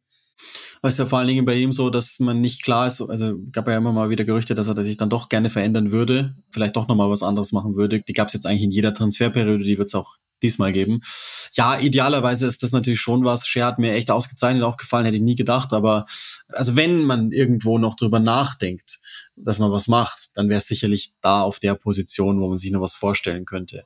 Wenngleich die Zahlen das nicht hergeben. Ne? Also die Zahlen der letzten Saison sind außerordentlich gut und die sagen, das ist alles in Ordnung. Aber ja, das wäre noch was, wo man sich irgendwie denken könnte, so ein 3, 24, 25-Jähriger, der schon so auf zwei, drei Jahre auf dem Niveau gespielt hat, das ganz gut gemacht hat, ja, könnte man sich denken. Werden wir sehen. Man muss natürlich jetzt auch bei, bei Newcastle auf Financial Fairplay achten, wenn man Champions League spielt. Äh, mal gucken, ob das eingehalten wird oder ob es eingehalten werden muss. Der Transfer von äh, Saint-Maximin nach Saudi-Arabien hat da geholfen. Äh, konzernintern. Jetzt mal, um es sozusagen auf ein anderes Konto verfrachtet ja, also bleibt spannend. Gerade die Champions League wird für diese Mannschaft nochmal ein richtiger Lerneffekt sein. Du wirst ja fast nur gegen Top-Mannschaften spielen als Los Top 4. Da kann eine Gruppe mit AC Mailand, Real Madrid und Paris Saint-Germain zum Beispiel dabei sein. Also da wirst du was lernen. Und ich finde, natürlich ist es irgendwo schade, aus welchen Gründen und in welcher Form das jetzt so dieser Verein wieder groß geworden ist. Aber wenn man darüber nachgedacht hätte vor ein paar Jahren, welcher Verein in England könnte noch mal groß sein, auch mit Stadion und allem, dann hätten viele gesagt Newcastle. Jetzt ist es soweit. Und ich glaube, die sind da erstmal nicht mehr wegzudenken. Gerade auch, weil sie eben nicht das Geld zum Fenster rausschmeißen, wie es manch anderer Verein eben tut. Das muss man anerkennen. Was man auch anerkennen muss, ist, dass mit Aston Villa und Brighton zwei Teams letztes Jahr in diese, ja, Sphären vorgestoßen sind, von denen man es, glaube ich, nicht erwartet hätte. Du hast einmal Aston Villa, die sehe ich weiterhin auf einem Niveau, weil sie weniger abgegeben haben und jetzt auch gut verpflichtet haben. Und lass uns mit denen anfangen. Musa Diaby, 55 Millionen Euro von Leverkusen.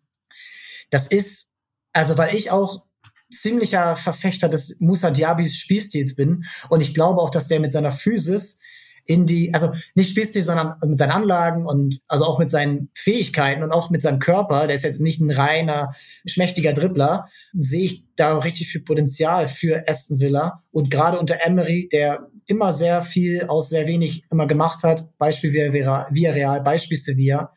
Ja, was ist denn deine Meinung zu Aston Villa? Das ist echt schwierig. Also bei denen tue ich mich ganz, ganz, ganz, ganz schwer. Ähm, ich weiß nicht, ob nicht einfach nur ganz viele Namen in dem Kader rumschwirren und Emery einfach echt ein cleverer Typ ist in Sachen Game Management. Also da steht die Frage nicht dahinter, eher über oder hinter dem ersten Teil. Ich bin nicht so überzeugt von Diaby. Ich finde ihn sogar ehrlich gesagt krass überhyped. Also ich glaube, dass der ganz schöner Profiteur des Leverkusener Systems war und des Tempos, das da in dem ganzen Kader drin war und der Liga, die es nicht hatte. Ich bin nicht sicher, ob das ein Vollerfolg wird. Macht er sich schlechter? Sicherlich nicht, aber ich glaube, der ist näher an Bailey als an Modric, was so meine Hochrechnung betrifft. Von Ramsey zum Beispiel erwarte ich mir einen Schritt. Von dem denke ich, dass der nochmal richtig, richtig gut werden kann. Wir haben Telemans dazu bekommen. Ist nur die Frage, welche Version wir kriegen von dem. Der passt natürlich grundsätzlich wahnsinnig gut rein, aber äh, in der letzten Saison war es eine Frechheit, ehrlich gesagt. Also das war eigentlich derjenige, den ich angeguckt hätte, wenn es darum geht, bei Leicester mal einen Schritt voranzugehen. Der hat sich komplett hängen lassen. Und Paul Torres ist natürlich ganz nett, ne? Das ist, wäre wahrscheinlich derjenige, hätte man den noch bei Newcastle reingestellt, hätte man gesagt, ja. Okay, ja, stimmt. also, dann wäre es ganz gut gewesen. Also, aber das ist ein Team, ich glaube, die bleiben im Idealfall da, wo sie letzte Saison waren, weil es mir spielerisch ist, ist es schon ganz schön wenig. Ne? Das ist schon alles Spielplan des Gegners zersetzen gewesen. Und dann kontern, dafür hast du natürlich mit Diaby dann einen guten Mann, aber acht bis elf. Okay, also das ist eben die Frage. Die machen für mich keinen Unterschied nirgendwo auf keiner Seite der Tabelle. Das ist eben die Frage. Also ich hätte jetzt auch nicht gesagt Champions League, das ist jetzt ein bisschen weit, aber sie haben nun mal letztes Jahr auch eine Hypothek gehabt, als Emery erst eingestiegen ist. Ja, das war ungefähr im November, als dann Gerard entlassen wurde. Und Emery hat diese Mannschaft auf ein neues Niveau gehoben. Und Emery ist, vielleicht überschätze ich auch diesen Effekt, dass er eben diese Spieler so gut managt und, aber dass er eben auch gerade, weil du in der Premier League so viele Top-Spiele hast und dann viele Mannschaften halt gegen die Top 5 oder Top 4 oder wie sie gerade sind in dem Jahr, schnell mal 18 bis 24 Punkte liegen lassen, ist das ein Trainer, dem ich zutraue, in diesen Spielen halt 10 Punkte zu holen. Zu Hause kämpferisch und dann aber auch vielleicht trotzdem auf der anderen Seite es zu schaffen, eben in den Spielen gegen die schwächeren Teams, da kommt es halt drauf an. Ob du da eben diese Kreativität entwickeln kannst, ob du da ein Diaby einsetzen kannst bei Luton Town oder bei Sheffield oder bei Bournemouth und dann eben diese Punkte zu gehen. Und das ist halt jetzt die Frage, Emery ist vielleicht eher ein Pokaltrainer, eher einer, der dann eine Mannschaft in der Europa League oder im Pokal oder in der Copa del Rey nach oben führt. Das ist jetzt, glaube ich, eine Saison, in der er wirklich was zeigen kann. Und du bist anderer Meinung bei Diaby. Das nehme ich natürlich so hin und das bin ich auch, da bin ich auch sehr gespannt, weil es eben jetzt auch wie bei so vielen, die aus Leverkusen rausgehen, der Tritt aus der Komfortzone ist. Ne, das war bei Hung Min Son früher so, der hat super gemeistert. Das war bei einem Chalonulu so, der hat's geht so gemeistert und Leon Bailey, der hat es eher gar nicht gemeistert. Und das ist halt jetzt die Frage, in welche Richtung er da so geht. Ich bin bei ihm halt total gespannt. Er hat mir bei Leverkusen gab es manchmal so Situationen, wo ich mir gedacht habe, ach guck mal, jetzt spart er sich einfach den defensiven Weg, weil er denkt, ich, ich orientiere mich lieber gleich in Richtung nächster Abschluss. Und wenn er das bei Una Emery macht, dann spielt er noch nicht mal. Und ich sehe dieses Szenario, dass die zwei sich nicht gut verstehen werden. Ich bin eh bei Emery auch, das ist ja, ich bin jetzt einfach natürlicherweise nicht so viel in Spanien unterwegs gewesen, sondern habe immer noch dieses Arsenal-Thema dran. Also langweilt der die nicht irgendwann mal mit diesem ständigen Defensivsein und so. Und dafür haben sie natürlich ganz richtige Spieler geholt, aber das ist auf einem stabilen Niveau ein Fragezeichen, wenn du verstehst, was ich meine, so für mich. Die denken ja von sich mit einem sehr äh, ambitionierten Besitzerteam, die denken ja von sich, dass sie jetzt eigentlich dann langsam mal Richtung Big Six eingreifen. Second City, ne, Birmingham, das glauben sie eh von sich schon jahrelang, aber sie dachten ja eigentlich, dass das viel, viel schneller ginge und dass Steven Gerrard schon den Weg in die richtige Richtung ebnen würde. Und das ist auch wiederum eine Besitzerschaft, von der ich halte das nicht für ausgeschlossen, dass wenn die im Dezember auf Platz 12 liegen, weil sie halt die Spiele, die sie letzte Saison dann unter Emery alle gewonnen haben. Spitz auf Knopf standen die und die haben sie gewonnen. Wenn sie die jetzt drei, vier, fünf Mal verlieren und eben nicht unentschieden spielen oder gewinnen, ich halte auch für möglich, dass die einfach die Nerven verlieren und dann irgendeinen großen Namen einfach einkaufen. Sam Allardyce. Also ja, ich denke eher sogar an deutschsprachige Trainer, okay. von denen ich weiß, dass sie großes Interesse hatten. Also Jetzt musst du Namen sagen. Du hast jetzt auch schon angedacht. Äh, nee, nee, nee. Also ich meine, man, man, man muss mal überlegen, welcher, ich sage jetzt bewusst nicht deutsche, sondern deutschsprachige Trainer auf dem Markt ist, der Erfolge verzeichnet hat in den letzten Jahren. Kann ja sein, dass die da mal anfragen und sagen, du, wie sieht's denn aus? Ohne dass ich jetzt weiß, ob er es machen würde oder nicht. Aber ich meine, die Shortlists von den Vereinen sind ja ziemlich ähnlich. Ne? Und was ich damit sagen will, kann sein, dass wir, wenn wir ähm, nochmal sprechen im Januar oder so, dann ist er gar nicht mehr da, weil sie einfach die Nerven verloren haben und weil es ihnen zu langweilig war, zu wenig progressiv, weil sie wollen schon auch guten Fußball spielen lassen, nicht nur erfolgreichen, so blöd es klingt. Deswegen bleiben da meine Fragezeichen. Dann gucken wir mal, was Peter Packold so macht. Und ähm, genau, der ist es. Gut geraten. und, äh, und wir schauen weiter. Und wenn du von nervösen oder auch vielleicht aktionistischen Besitzergruppen sprichst, dann muss man ein Gegenbeispiel nennen und das ist Brighton. Denn Brighton hat aus sehr wenig sehr viel in den letzten Jahren gemacht Spieler nach oben gebracht, wie ein Pascal Groß, der ja einer der stabilsten Achter, würde ich ihn jetzt mal bezeichnen, in der Premier League ist. Vielleicht nicht der, einer, der, der besten, natürlich nicht, aber er ist einer, der über Jahre stabile Leistung bringt und der vielleicht auch sogar mal als Ergänzungsspieler für den FC Liverpool in Frage kommen könnte. Jetzt mal nur so spekuliert. Aber über den sollen wir jetzt gar nicht so sprechen. Wir wollen über die Transfers sprechen. Und da haben sie natürlich auch einen Aderlass. Da werden sie jetzt noch mehr Aderlass wahrscheinlich bekommen durch Caicedo. McAllister ist weg, Robert Sanchez, der Teuter ist weg. Aber auf der Habenseite, und da gehen wir jetzt mal rein, Joao Pedro, Mittelstürmer von Watford verpflichtet, 34 Millionen Euro. Teuter, Bart Verbrüggen, also da würde ich mal sagen Upgrade im Vergleich zu Robert Sanchez. Vor allen Dingen auf die lange Sicht. Igor, den Innenverteidiger aus Italien verpflichtet. Moderhut, und James Milner. Zwei ablösefreie Transfers, die vielleicht vom Spielertyp her unterschiedlicher gar nicht sein können, aber irgendwo wahrscheinlich, wenn die sich jetzt das erste Mal kennenlernen, sagen, ey, wir verstehen irgendwie dasselbe vom Fußball, ich mag, wie du spielst und du magst, wie ich spiele. Und wir werden vielleicht nicht immer die Einsatzzeit hier bekommen oder nicht gleichzeitig, aber vom Teambuilding her finde ich das super spannend und wie sie letztes Jahr fußballerisch aufgetreten sind, das hat mich schon immer wieder abgeholt. Und ich glaube, es kommt jetzt nicht unbedingt auf die Endplatzierung an, aber auch mit Roberto De Serbi als Trainer sehe ich da langfristig was ganz Tolles heranwachsen. Und wir hatten noch einen langen Transfermarktartikel über Brighton. Schaut euch den mal ein, den verlinken wir nochmal. Das ist für mich das spannendste und auch am schönsten anzusehende Projekt der Premier League. Ja, Punkt. Muss ich nichts zu sagen. Haben, glaube ich, auch den aufregendsten Youngster. Ähm, Evan Ferguson wird in der Saison allerspätestens ankommen in, in sämtlichen Büchern. Den muss man auf dem Schirm haben. Enciso äh, weitere Spieler, von dem ich mir ganz viel erwarte. Mir hat auch Bonanotte total gut gefallen. Also Youngster, die, die nachrutschen werden. Ich glaube, der Fit von Dahut äh, und De Serbi ist mhm. könnte lustig werden im Aufbauspiel, könnte echt richtig Spaß machen. Und ja, Jean Pedro, da müsste ich mich aber gnadenlos täuschen, wenn das nicht funktioniert. Neben Ferguson, mit Ferguson, wie auch immer werden wahrscheinlich ein, zwei Plätze einbüßen, einfach nur, weil es natürlich so sein muss, was aber nicht heißt, dass nicht die immer das Team sind, da muss man einschalten, wenn die spielen, weil es einfach, das ist, ich liebe das, ich, ich liebe das. Ich bin auch richtig gespannt und wen ich noch äh, hervorrufen möchte, weil er mir so Spaß gemacht hat, das Jahr ist Kaoru Mitoma, den finde ich halt so absolut interessant, auch weil das nochmal, auch gerade weil er Japaner ist und weil das einfach nochmal so eine, was ganz Neues, finde ich, ist, wie der den noch eingesetzt hat, die Serbi. Also alle bei Sky, wenn ihr Sky habt, ne, am Flügel. Ja, wenn ihr Sky habt ähm, und vielleicht auch nicht immer live, aber ihr könnt euch das ja auch alles nochmal, jetzt übertragt ja alle 380 Spiele bei Sky, nicht alle live. Und ich glaube, Brighton wird ein paar Mal in der Wiederholung zu sehen sein. Auch das lohnt sich, auch da mal ein bisschen länger hinzuschauen. Brighton fußballerisch sehr, sehr interessant. Und dann möchte ich auf ein weiteres sehr interessantes Team zu sprechen kommen. Das ist Brentford. Vielleicht auch in äh, Insiderkreisen FC Kopenhagen genannt, weil so viele Dänen dabei sind, aber auch dort immer wieder aus wenig sehr viel gemacht. Und da würde mich jetzt auch mal deine Meinung interessieren, ob sie jetzt auch in dieser kommenden Saison auch da, sie haben ja Freiburg jetzt kaputt gekauft, das muss man also offiziell so nennen, Torhüter und Kevin Schade, ähm, ob das jetzt auch so weitergehen kann und was so deine Range ist. Also ist es eher 6 bis 13 oder ist es eher 8 bis 11 oder ist es ganz klar 10? Was ist dein, was dein Take zu Brentford? Brentford ist so das Team der Läufe gewesen in den letzten beiden Jahren. Es gab manchmal Phasen, wo sie wahnsinnig gut waren und dann gab es Phasen, wo sie wahnsinnig schlecht waren. Im Übrigen gilt es nicht nur für die Gesamtheit der Premier League, sondern auch auswärts zum Beispiel. Teilweise einfach gar nichts gewonnen.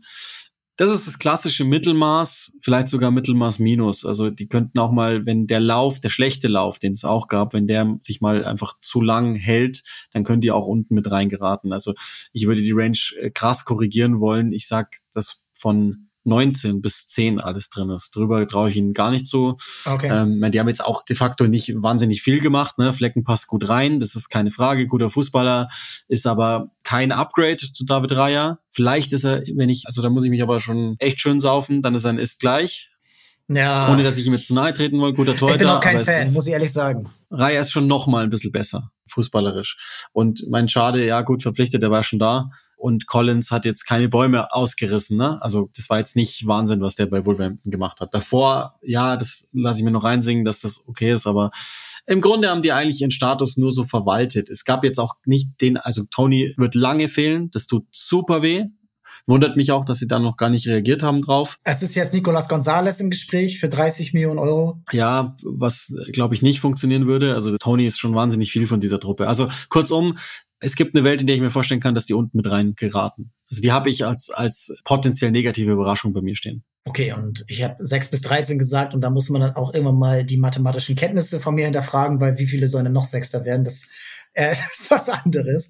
Aber ja, Mark Flecken, auch da noch ein äh, Take von uns, äh, der immer wieder genannt wird. Freiburg-Keeper, den den Verein verlassen, nie so gut geendet. Also Birki, Schwolo, bei Baumann war es lange äh, nicht das Beste und die sehen oft besser aus, als sie vielleicht sind und das hängt dann oft mit der Schussqualität Das ist generell zusammen. bei Freiburg-Spielern so, ne? Ich glaube, dass der Standort Freiburg schon vieles tut. Ja, Matthias Ginter. Also ist ja ein Kompliment an die, ist ja nicht so sehr. Ja, gibt natürlich auch qualitative Gegenbeispiele. Aber, aber es stimmt ja schon, weil auch Ginter bei Dortmund nie das erfüllt hat, was man sich erwartet hat. Und dann bist du schnell bei Luca Waldschmidt, dann bist du bei einem Vincenzo Grifo. Das zieht sich so durch. Und da muss man dann auch Cardoso auch früher schon, ne? also es ging ja eigentlich immer. Also ich weiß ja. nicht, der Standort Freiburg ist ein besonderer und muss man sehen. Ähm, mal gucken, wie das jetzt mit ist jetzt ein gestiegener Anspruch auch da innerhalb der Mannschaft, so habe ich mir das sagen lassen, den man verzeichnen kann bei Freiburg. Kann also auch sein, dass die Transfers dann etwas besser gelingen, wenn die schon von Ambition in Ambition reingehen. Aber ja, also die haben ein stabiles Umfeld, das ist immer das große Plus von Brentford. Thomas Frank ist, glaube ich, ein echt guter Typ so auf seiner Trainerposition, der glaube ich auch eine psychologisch wahnsinnig clevere Ansprache hat. Nur immer heiter weiter, ohne Reibung dazu zu tun in den Kader, dann fehlt dir dann mit Abstand wichtigster Spieler lange Zeit und das noch nicht mal mit einer großen Ruhe. Kann sein, dass, dass die einfach am Ende unfallfrei durchkommen, aber wie gesagt, das ist so eins der Teams, um die ich ein bisschen Sorge habe. Okay. Wird spannend und auch da im Mittelfeld wird es wieder richtig eng, denn ich möchte jetzt mal auf zwei Teams so zu sprechen kommen, die so ein bisschen aus meiner Sicht ähnliche Verläufe haben und irgendwie auch ähnlichen Handlungsbedarf haben. Vielleicht kann man da sogar noch zwei, drei Teams mit reinnehmen. Aber Everton und West Ham, wir haben aus meiner Sicht akuten Bedarf auf mehreren Positionen, haben aber auch noch nicht wirklich was gezeigt und hatten letztes Jahr schon einen ähnlichen Saisonverlauf im Abstiegskampf. West Ham hat ja die Conference League gewonnen, die spielen jetzt ja Europa League und sie haben 160 Millionen Euro für Rice eingenommen. Aber wenn man jetzt mal nach vorne schaut, sieht das bei beiden Vereinen, die ja sonst über die letzten zehn Jahre eigentlich immer sechs bis elf waren, mehr oder weniger. Bei Everton geht es natürlich schon länger ein bisschen runter und viele Spieler sind nicht mehr da und ganz früher war es natürlich noch viel besser. Aber beide Vereine, dein Take.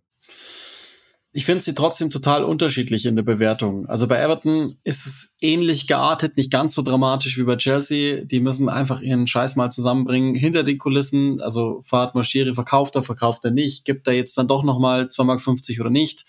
Was ist mit Dominic Calvert-Lewin? Ich glaube, dass Sean Deitch zumindest derjenige Trainer ist, der die Situation am realistischsten abbildet in den letzten Jahren, weil die sind weit davon entfernt, zu den Top 6 aufschließen zu können.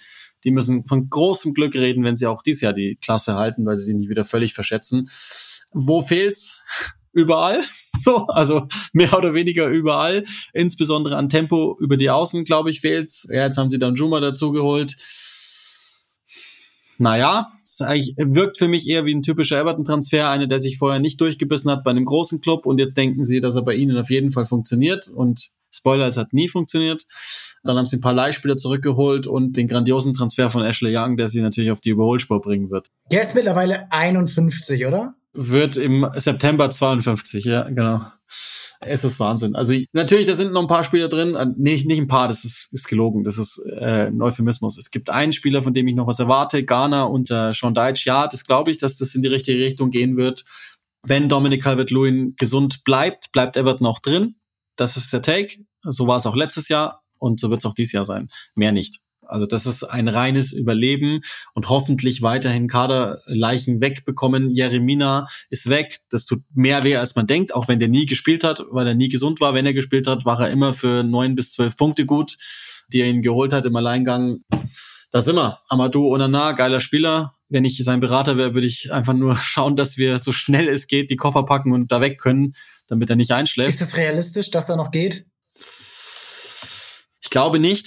Ich glaube nicht, dass sie das wollen in Everton, aber also auch da, wenn, wenn natürlich das Angebot entsprechend wäre, dann würden sie darauf reagieren, weil Moshiri eigentlich nur noch dabei ist, Geld zu sparen oder zu verdienen. Deswegen, ja, schade. Echt, mir tut's um Everton so leid, weil ich, ich, ich irgendwie mag ich die und die Fans vor allen Dingen sind so cool, dass sie das gar nicht verdient haben, was da passiert. Aber wirkt so wie gestrig. Also als hätten, hätte man die so vergessen einfach. Das ist so ein marodes Haus, wo niemand mehr was reinstellt. Wenn einfach die Wasserzufuhr nicht mehr geht, ja, dann halt nicht. Und so wirkt's da ein bisschen. Bisschen wie bei meiner Nachbarin. Aber das ist ein anderes Thema. Machen wir dann mal in Nicht-Done-Deals. Ähm, bei West Ham ist so der Punkt, Zugänge null, ne? so bitter wie jedes Jahr einfach. Es ist jedes Jahr derselbe Scheiß null Zugänge. Und die sind, ich weiß nicht, was los ist bei denen. Eigentlich ist die Basis gut genug und das zeigen sie dann ja auch immer. Sie haben die Prioritäten verschoben letzte Saison, haben aber am Ende dann doch sehr, sehr deutlich die Klasse gehalten. Wenn es darauf ankam, das will ich damit sagen, ist West Ham immer da gewesen. Ein Kader aber, der in den letzten drei Jahren wahnsinnig viel Fußball spielen musste und das merkt man denen an. Und jetzt verlieren sie natürlich den Alleskönner, den Allrounder, der alles zusammengehalten hat und vielleicht ja auch noch im Paket dann noch einen weiteren. Aber, und da ist die Lösung am Horizont, sie sind ja kurz davor, Woolward Prowse zu verpflichten. Und dann sind wir, dann ist wieder alles gut. Also dann bin ich auf einmal wieder versöhnt, weil ich sage, das ist wunderbar. Also das war genau der Transfer, den ich letztes Jahr bei uns im Podcast gesagt habe, geht sowieso zu West Ham und so kommt's. Und wenn sie aus der Kaste noch ein, zwei, drei weitere dazufügen, die müssen, Skamaka ist weg, brauchen natürlich einen Stürmer jetzt wieder. Das ist ja auch schon seit Jahrhunderten das Thema bei West Ham, holt halt endlich bitte einfach einen Mittelstürmer. Und dann sind sie ja noch an, an Harry Maguire wohl dran, was auch wahnsinnig gut reinpassen würde, finde ich, ins System. Und dann reißen die wieder nichts aus, aber dann bleiben sie wieder drin. Okay, also ist die Ungeduld, die man so vernimmt, die äh, jetzt ja auch irgendwie durch irgendwelche Stellenanzeigen, die geschaltet wurden, äh, verbreitet wurde, ist die ein bisschen unbegründet. Also sagst du, erster Neunter, dann gucken wir auf den Kader und dann äh, machen wir weiter. Ja. Okay. Ja, Edson Alvarez soll ja wohl auch kommen, ne? Weiß man ja auch so von Ajax, den ich für einen echt guten Spieler halte, der auch, glaube ich, eigentlich ein Regal höher gehört, ohne jetzt West Ham zu nahe treten zu wollen.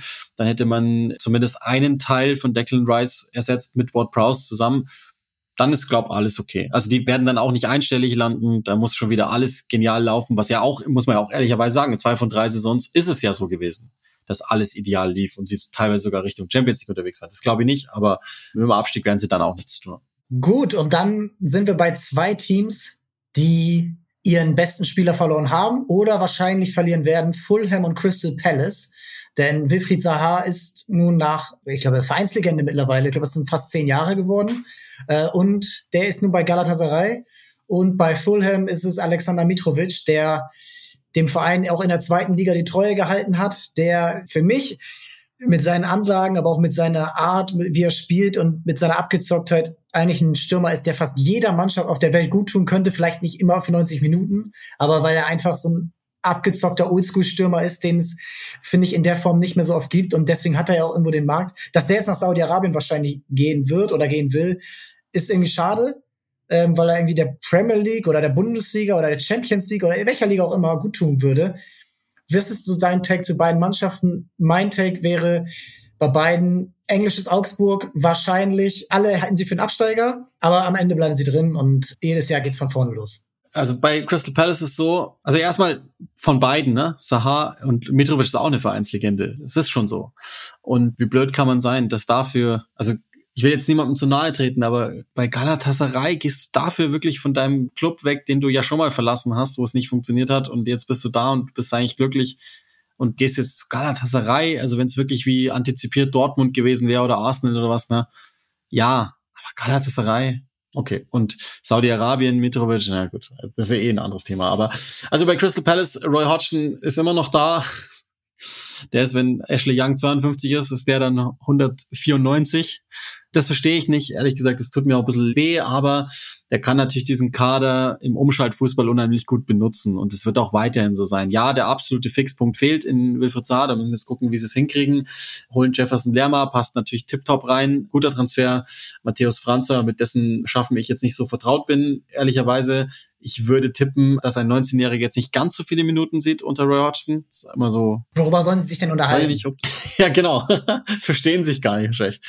Und dann ist halt die Frage, was ist mit Ulisse? Bleibt er oder geht er zu City zum Beispiel? Wenn der geht, dann gibt es schon ein größeres Problem, weil ich tippe, dass dann Eperechi Esse relativ schnell auf der Matte steht und sagt, äh, sag mal, was soll ich jetzt hier noch? Haben halt eine gute Verteidigung, eine interessante junge Verteidigung auch und sind ja, wollen ja wohl noch was tun auch in der Verteidigung. Kosunu zum Beispiel, von dem ich aber weiß, dass Leverkusen den nicht unbedingt abgeben möchte werden wie immer einfach die Nadel nicht bewegen unter Roy Hodgson. Zwölfter. Sie werden immer Zwölfter bei Hodgson. Das werden sie auch dieses Jahr wieder wahrscheinlich. Werden nicht absteigen, dafür sind sie irgendwie zu gut, werden aber auch sonst keine Ambitionen haben. Also die gehen, die werden einfach Zwölfter. So, wie immer. Schade, weil sie waren ja schon auf dem Weg in die richtige Richtung. Und deswegen finde ich das ein bisschen schade, dass die ihren progressiven Weg unter, also Vieira war es am Ende auch nicht, aber zumindest ging es in die richtige Richtung. Die spielten mal Pressing und hatten Ballbesitz Stafetten dabei. Jetzt ist es halt wieder nur noch umschalten.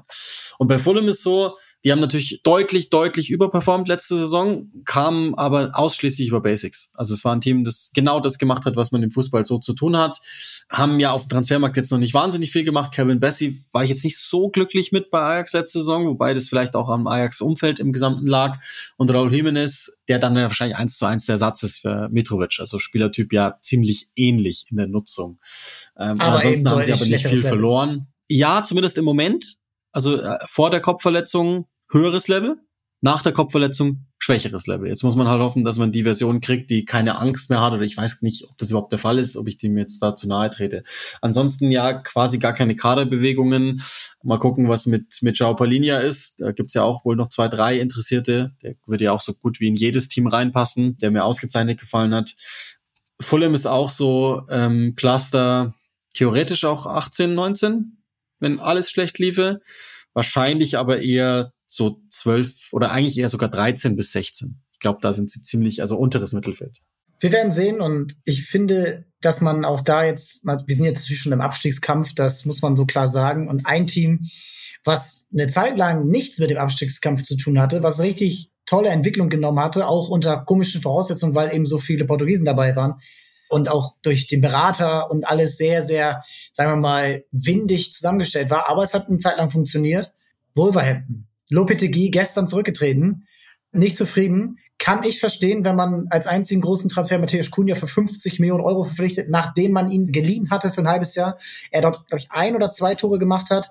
Zuvor auch bei Atletico, bei Hertha und bei Leipzig nie konstant war. Und du verlierst einen Ruben du verlierst eigentlich alles, was die, die letzten Jahre stark gemacht hat. Ein Joao Moutinho ist natürlich jetzt auch nicht mehr da und ist auch schon alt, aber all das, was irgendwo für Wolverhampton stand, ist nicht mehr da. Und jetzt ist der Trainer auch noch weg und es ist prädestiniert für eine absolute Chaos-Saison, die am Ende aber nicht in der zweiten Liga endet, sondern auf Rang 17, weil der achte Trainer in der Saison, ja, ich habe gestern, also wir nehmen am Mittwoch auf und ich habe Dienstagmittag mit meinem Bruder telefoniert und habe gesagt, ich wusste nichts von Lopetegi, nichts. Hab gar, ich habe nichts gelesen, nichts gehört, gar nichts. Ich habe gesagt, ich habe Angst um Wolverhampton. Ich habe große Sorge um die, dass die unten reingehen.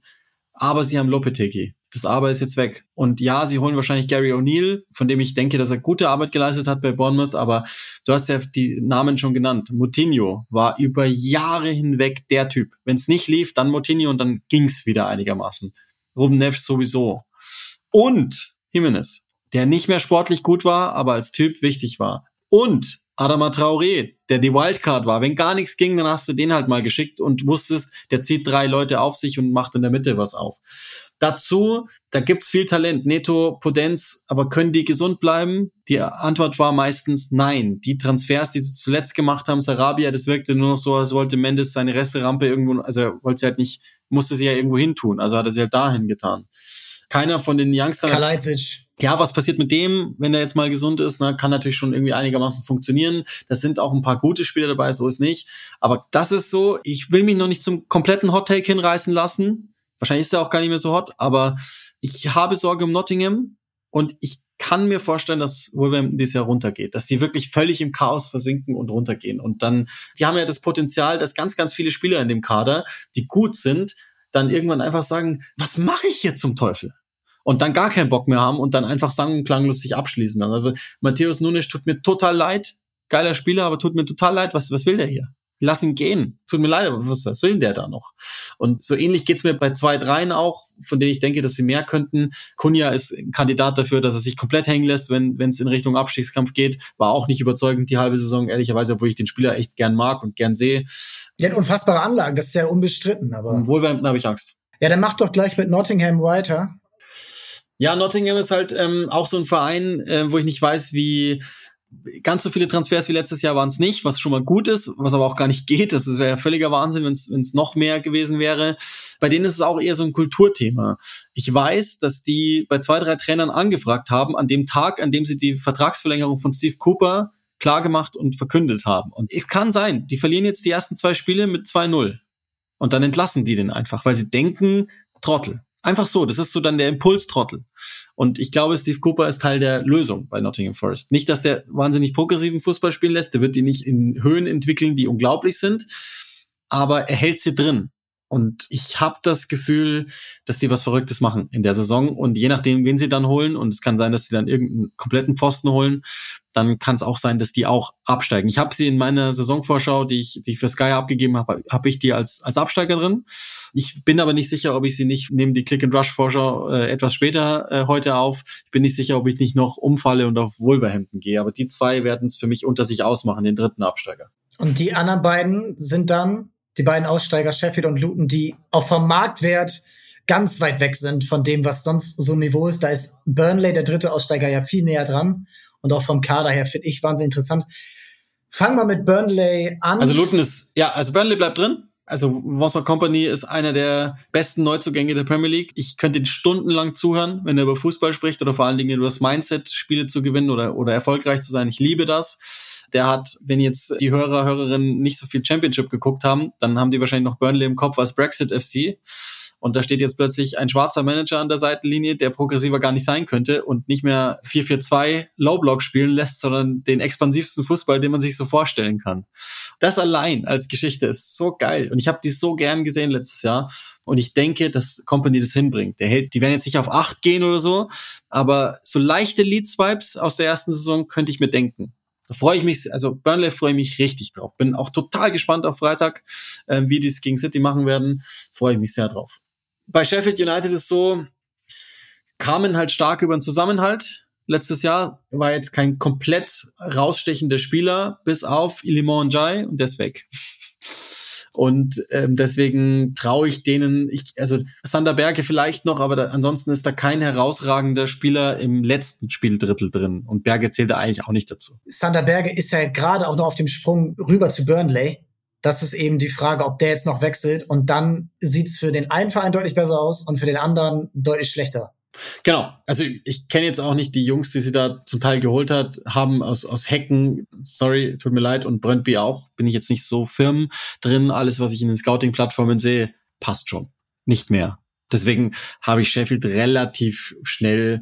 Also Paul Hackenbottom ist ein Typ, der wohl die Spieler vereint hat untereinander, ist mir in seiner ganzen Karriere allerdings jetzt nie als der brillante Taktiker aufgefallen glaube ich jetzt auch nicht dran, dass der einen großen Unterschied macht. Das war ja in der letzten Saison bei den Aufsteigern so, dass Trainer manchmal den Unterschied gemacht haben zum Positiven. Sehe ich bei ihm nicht. Kann mir auch täuschen, alles gut, aber die habe ich drin. Und ich meine, bei Luton muss man nur einen Blick in den Kader werfen. Ist ja sensationell, dass sie dabei sind. Ne? Das alleine ist schon mal ganz cool. Da freue ich mich auch drüber. Das ist die Vereinsgeschichte, die Annalen. Muss man sich einfach anschauen, wie oft die schon pleite waren und wieder da sind und trotzdem welchen Support die genießen. Das Stadion ist eine Sensation. Da freue ich mich sehr drauf, aber die werden mir halt sowas sowas von 20. Das, das, das, das muss so sein. Also ich kann mir nicht vorstellen, dass es die Geschichte von Bournemouth ein zweites Mal in Folge gibt, dass der mit Abstand schlechteste Kader der Liga und das, wir reden von Abständen, dass die nochmal drin bleiben wie letztes Jahr. Das, ich glaube es einfach nicht. Also möglich wäre es, ich würde es mir auch wünschen, dass die drin bleiben, aber ich glaube es nicht. Das ist eben die Frage, ob ein Kader, der wo der wertvollste Spieler sieben Millionen Euro wert ist. Das wäre in der Bundesliga schon ein absolutes Wagnis, damit in die Bundesliga reinzugehen. Ich glaube, bei Heidenheim und Darmstadt ist es eben so. Und das ist ja auch ein Wagnis. Und das eben Luton und das eben in der Premier League. Und das werden wir eben sehen. Und wir haben jetzt eben über einen Verein, du hast sie gerade angesprochen, noch nicht gesprochen, Bournemouth. Und da, du hast jetzt ja schon ein paar Abschiedskandidaten genannt, aber ich finde, und du bist besser in der Premier League drin, aber ich finde die Transfers, die Bournemouth gemacht hat, im Vergleich zum letzten Jahr, schon interessant, aber riskant. Und da muss man eben gucken, bist du jetzt mit Justin Kluivert und äh, wir gehen noch mal genau rein. Also Justin Kluivert, einer der wenigen Spieler, der in allen fünf Top-Ligen gespielt hat und das aber auch innerhalb von zwei Jahren, ist jetzt nicht so ein Qualitätsmerkmal aus meiner Sicht.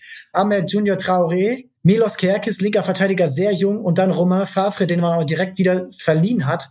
Ist das jetzt so das Ding, Ono Dradu, den Torwart von Milan, ausgeliehen? Also ich weiß nicht, ob das, auch gerade mit dem neuen Trainer Iraola, das ist, womit man sich von den letzten drei Plätzen distanzieren kann. Und deswegen bin ich eben bei so Vereinen wie Wolverhampton oder auch Nottingham noch ein bisschen defensiver und sage, die halten die Klasse. Verstehe ich. Der Unterschied sitzt an der Seitenlinie. Andoni Iraola ist ein großer, wird ein großer. Da bin ich mir eigentlich fast sicher.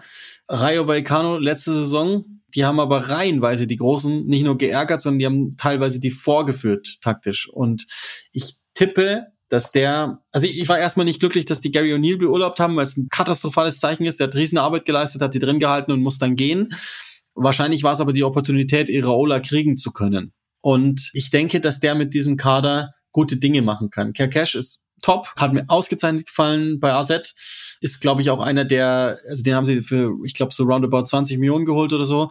Das ist einer, der könnte auch für 50 weitergehen, sogar in einem Jahr. Das traue ich dem zu. Hamid Traoré passt perfekt rein, glaube ich. Insbesondere in Iraolas Spiel passt er perfekt rein. Und Kluivert geschenkt. Also hat er halt einen Dribbler, aber der, ich glaube auch nicht, dass der die Nadel bewegen wird. Ähm, mal gucken, was mit Brooks ist, wenn er gesund ist wieder, ähm, von, von dem ich eigentlich noch ganz schön was erwarte.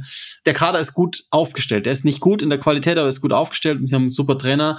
Das wird kein No-Brainer für Bournemouth. Also da bist du schon komplett richtig. Die werden, aber trotzdem behaupte ich, dass die am letzten Spieltag schon gesichert sein werden. Nicht mehr, aber das werden sie sein. Ja, wir werden sehen. Es ist und bleibt spannend. Ich finde auch, dass man in dieser Saison sehr, sehr wenig schon vorhersehen kann. Man muss die ersten Spiele sehen, dann wird schon mal ein ähm, bisschen was klarer in der Premier League. Und dir vielen Dank, Uli, dass du dir diese lange, lange Stunde, die langen zwei Stunden genommen hast. Alles Gute für die ganze Saison. Champions League, Bundesliga, Premier League. Ihr seht ihn bei Sky und The Zone und hört ihn natürlich bei Click and Rush bei den Kollegen im Podcast. Vielen Dank, dass du mal wieder für uns dabei warst und alles Gute.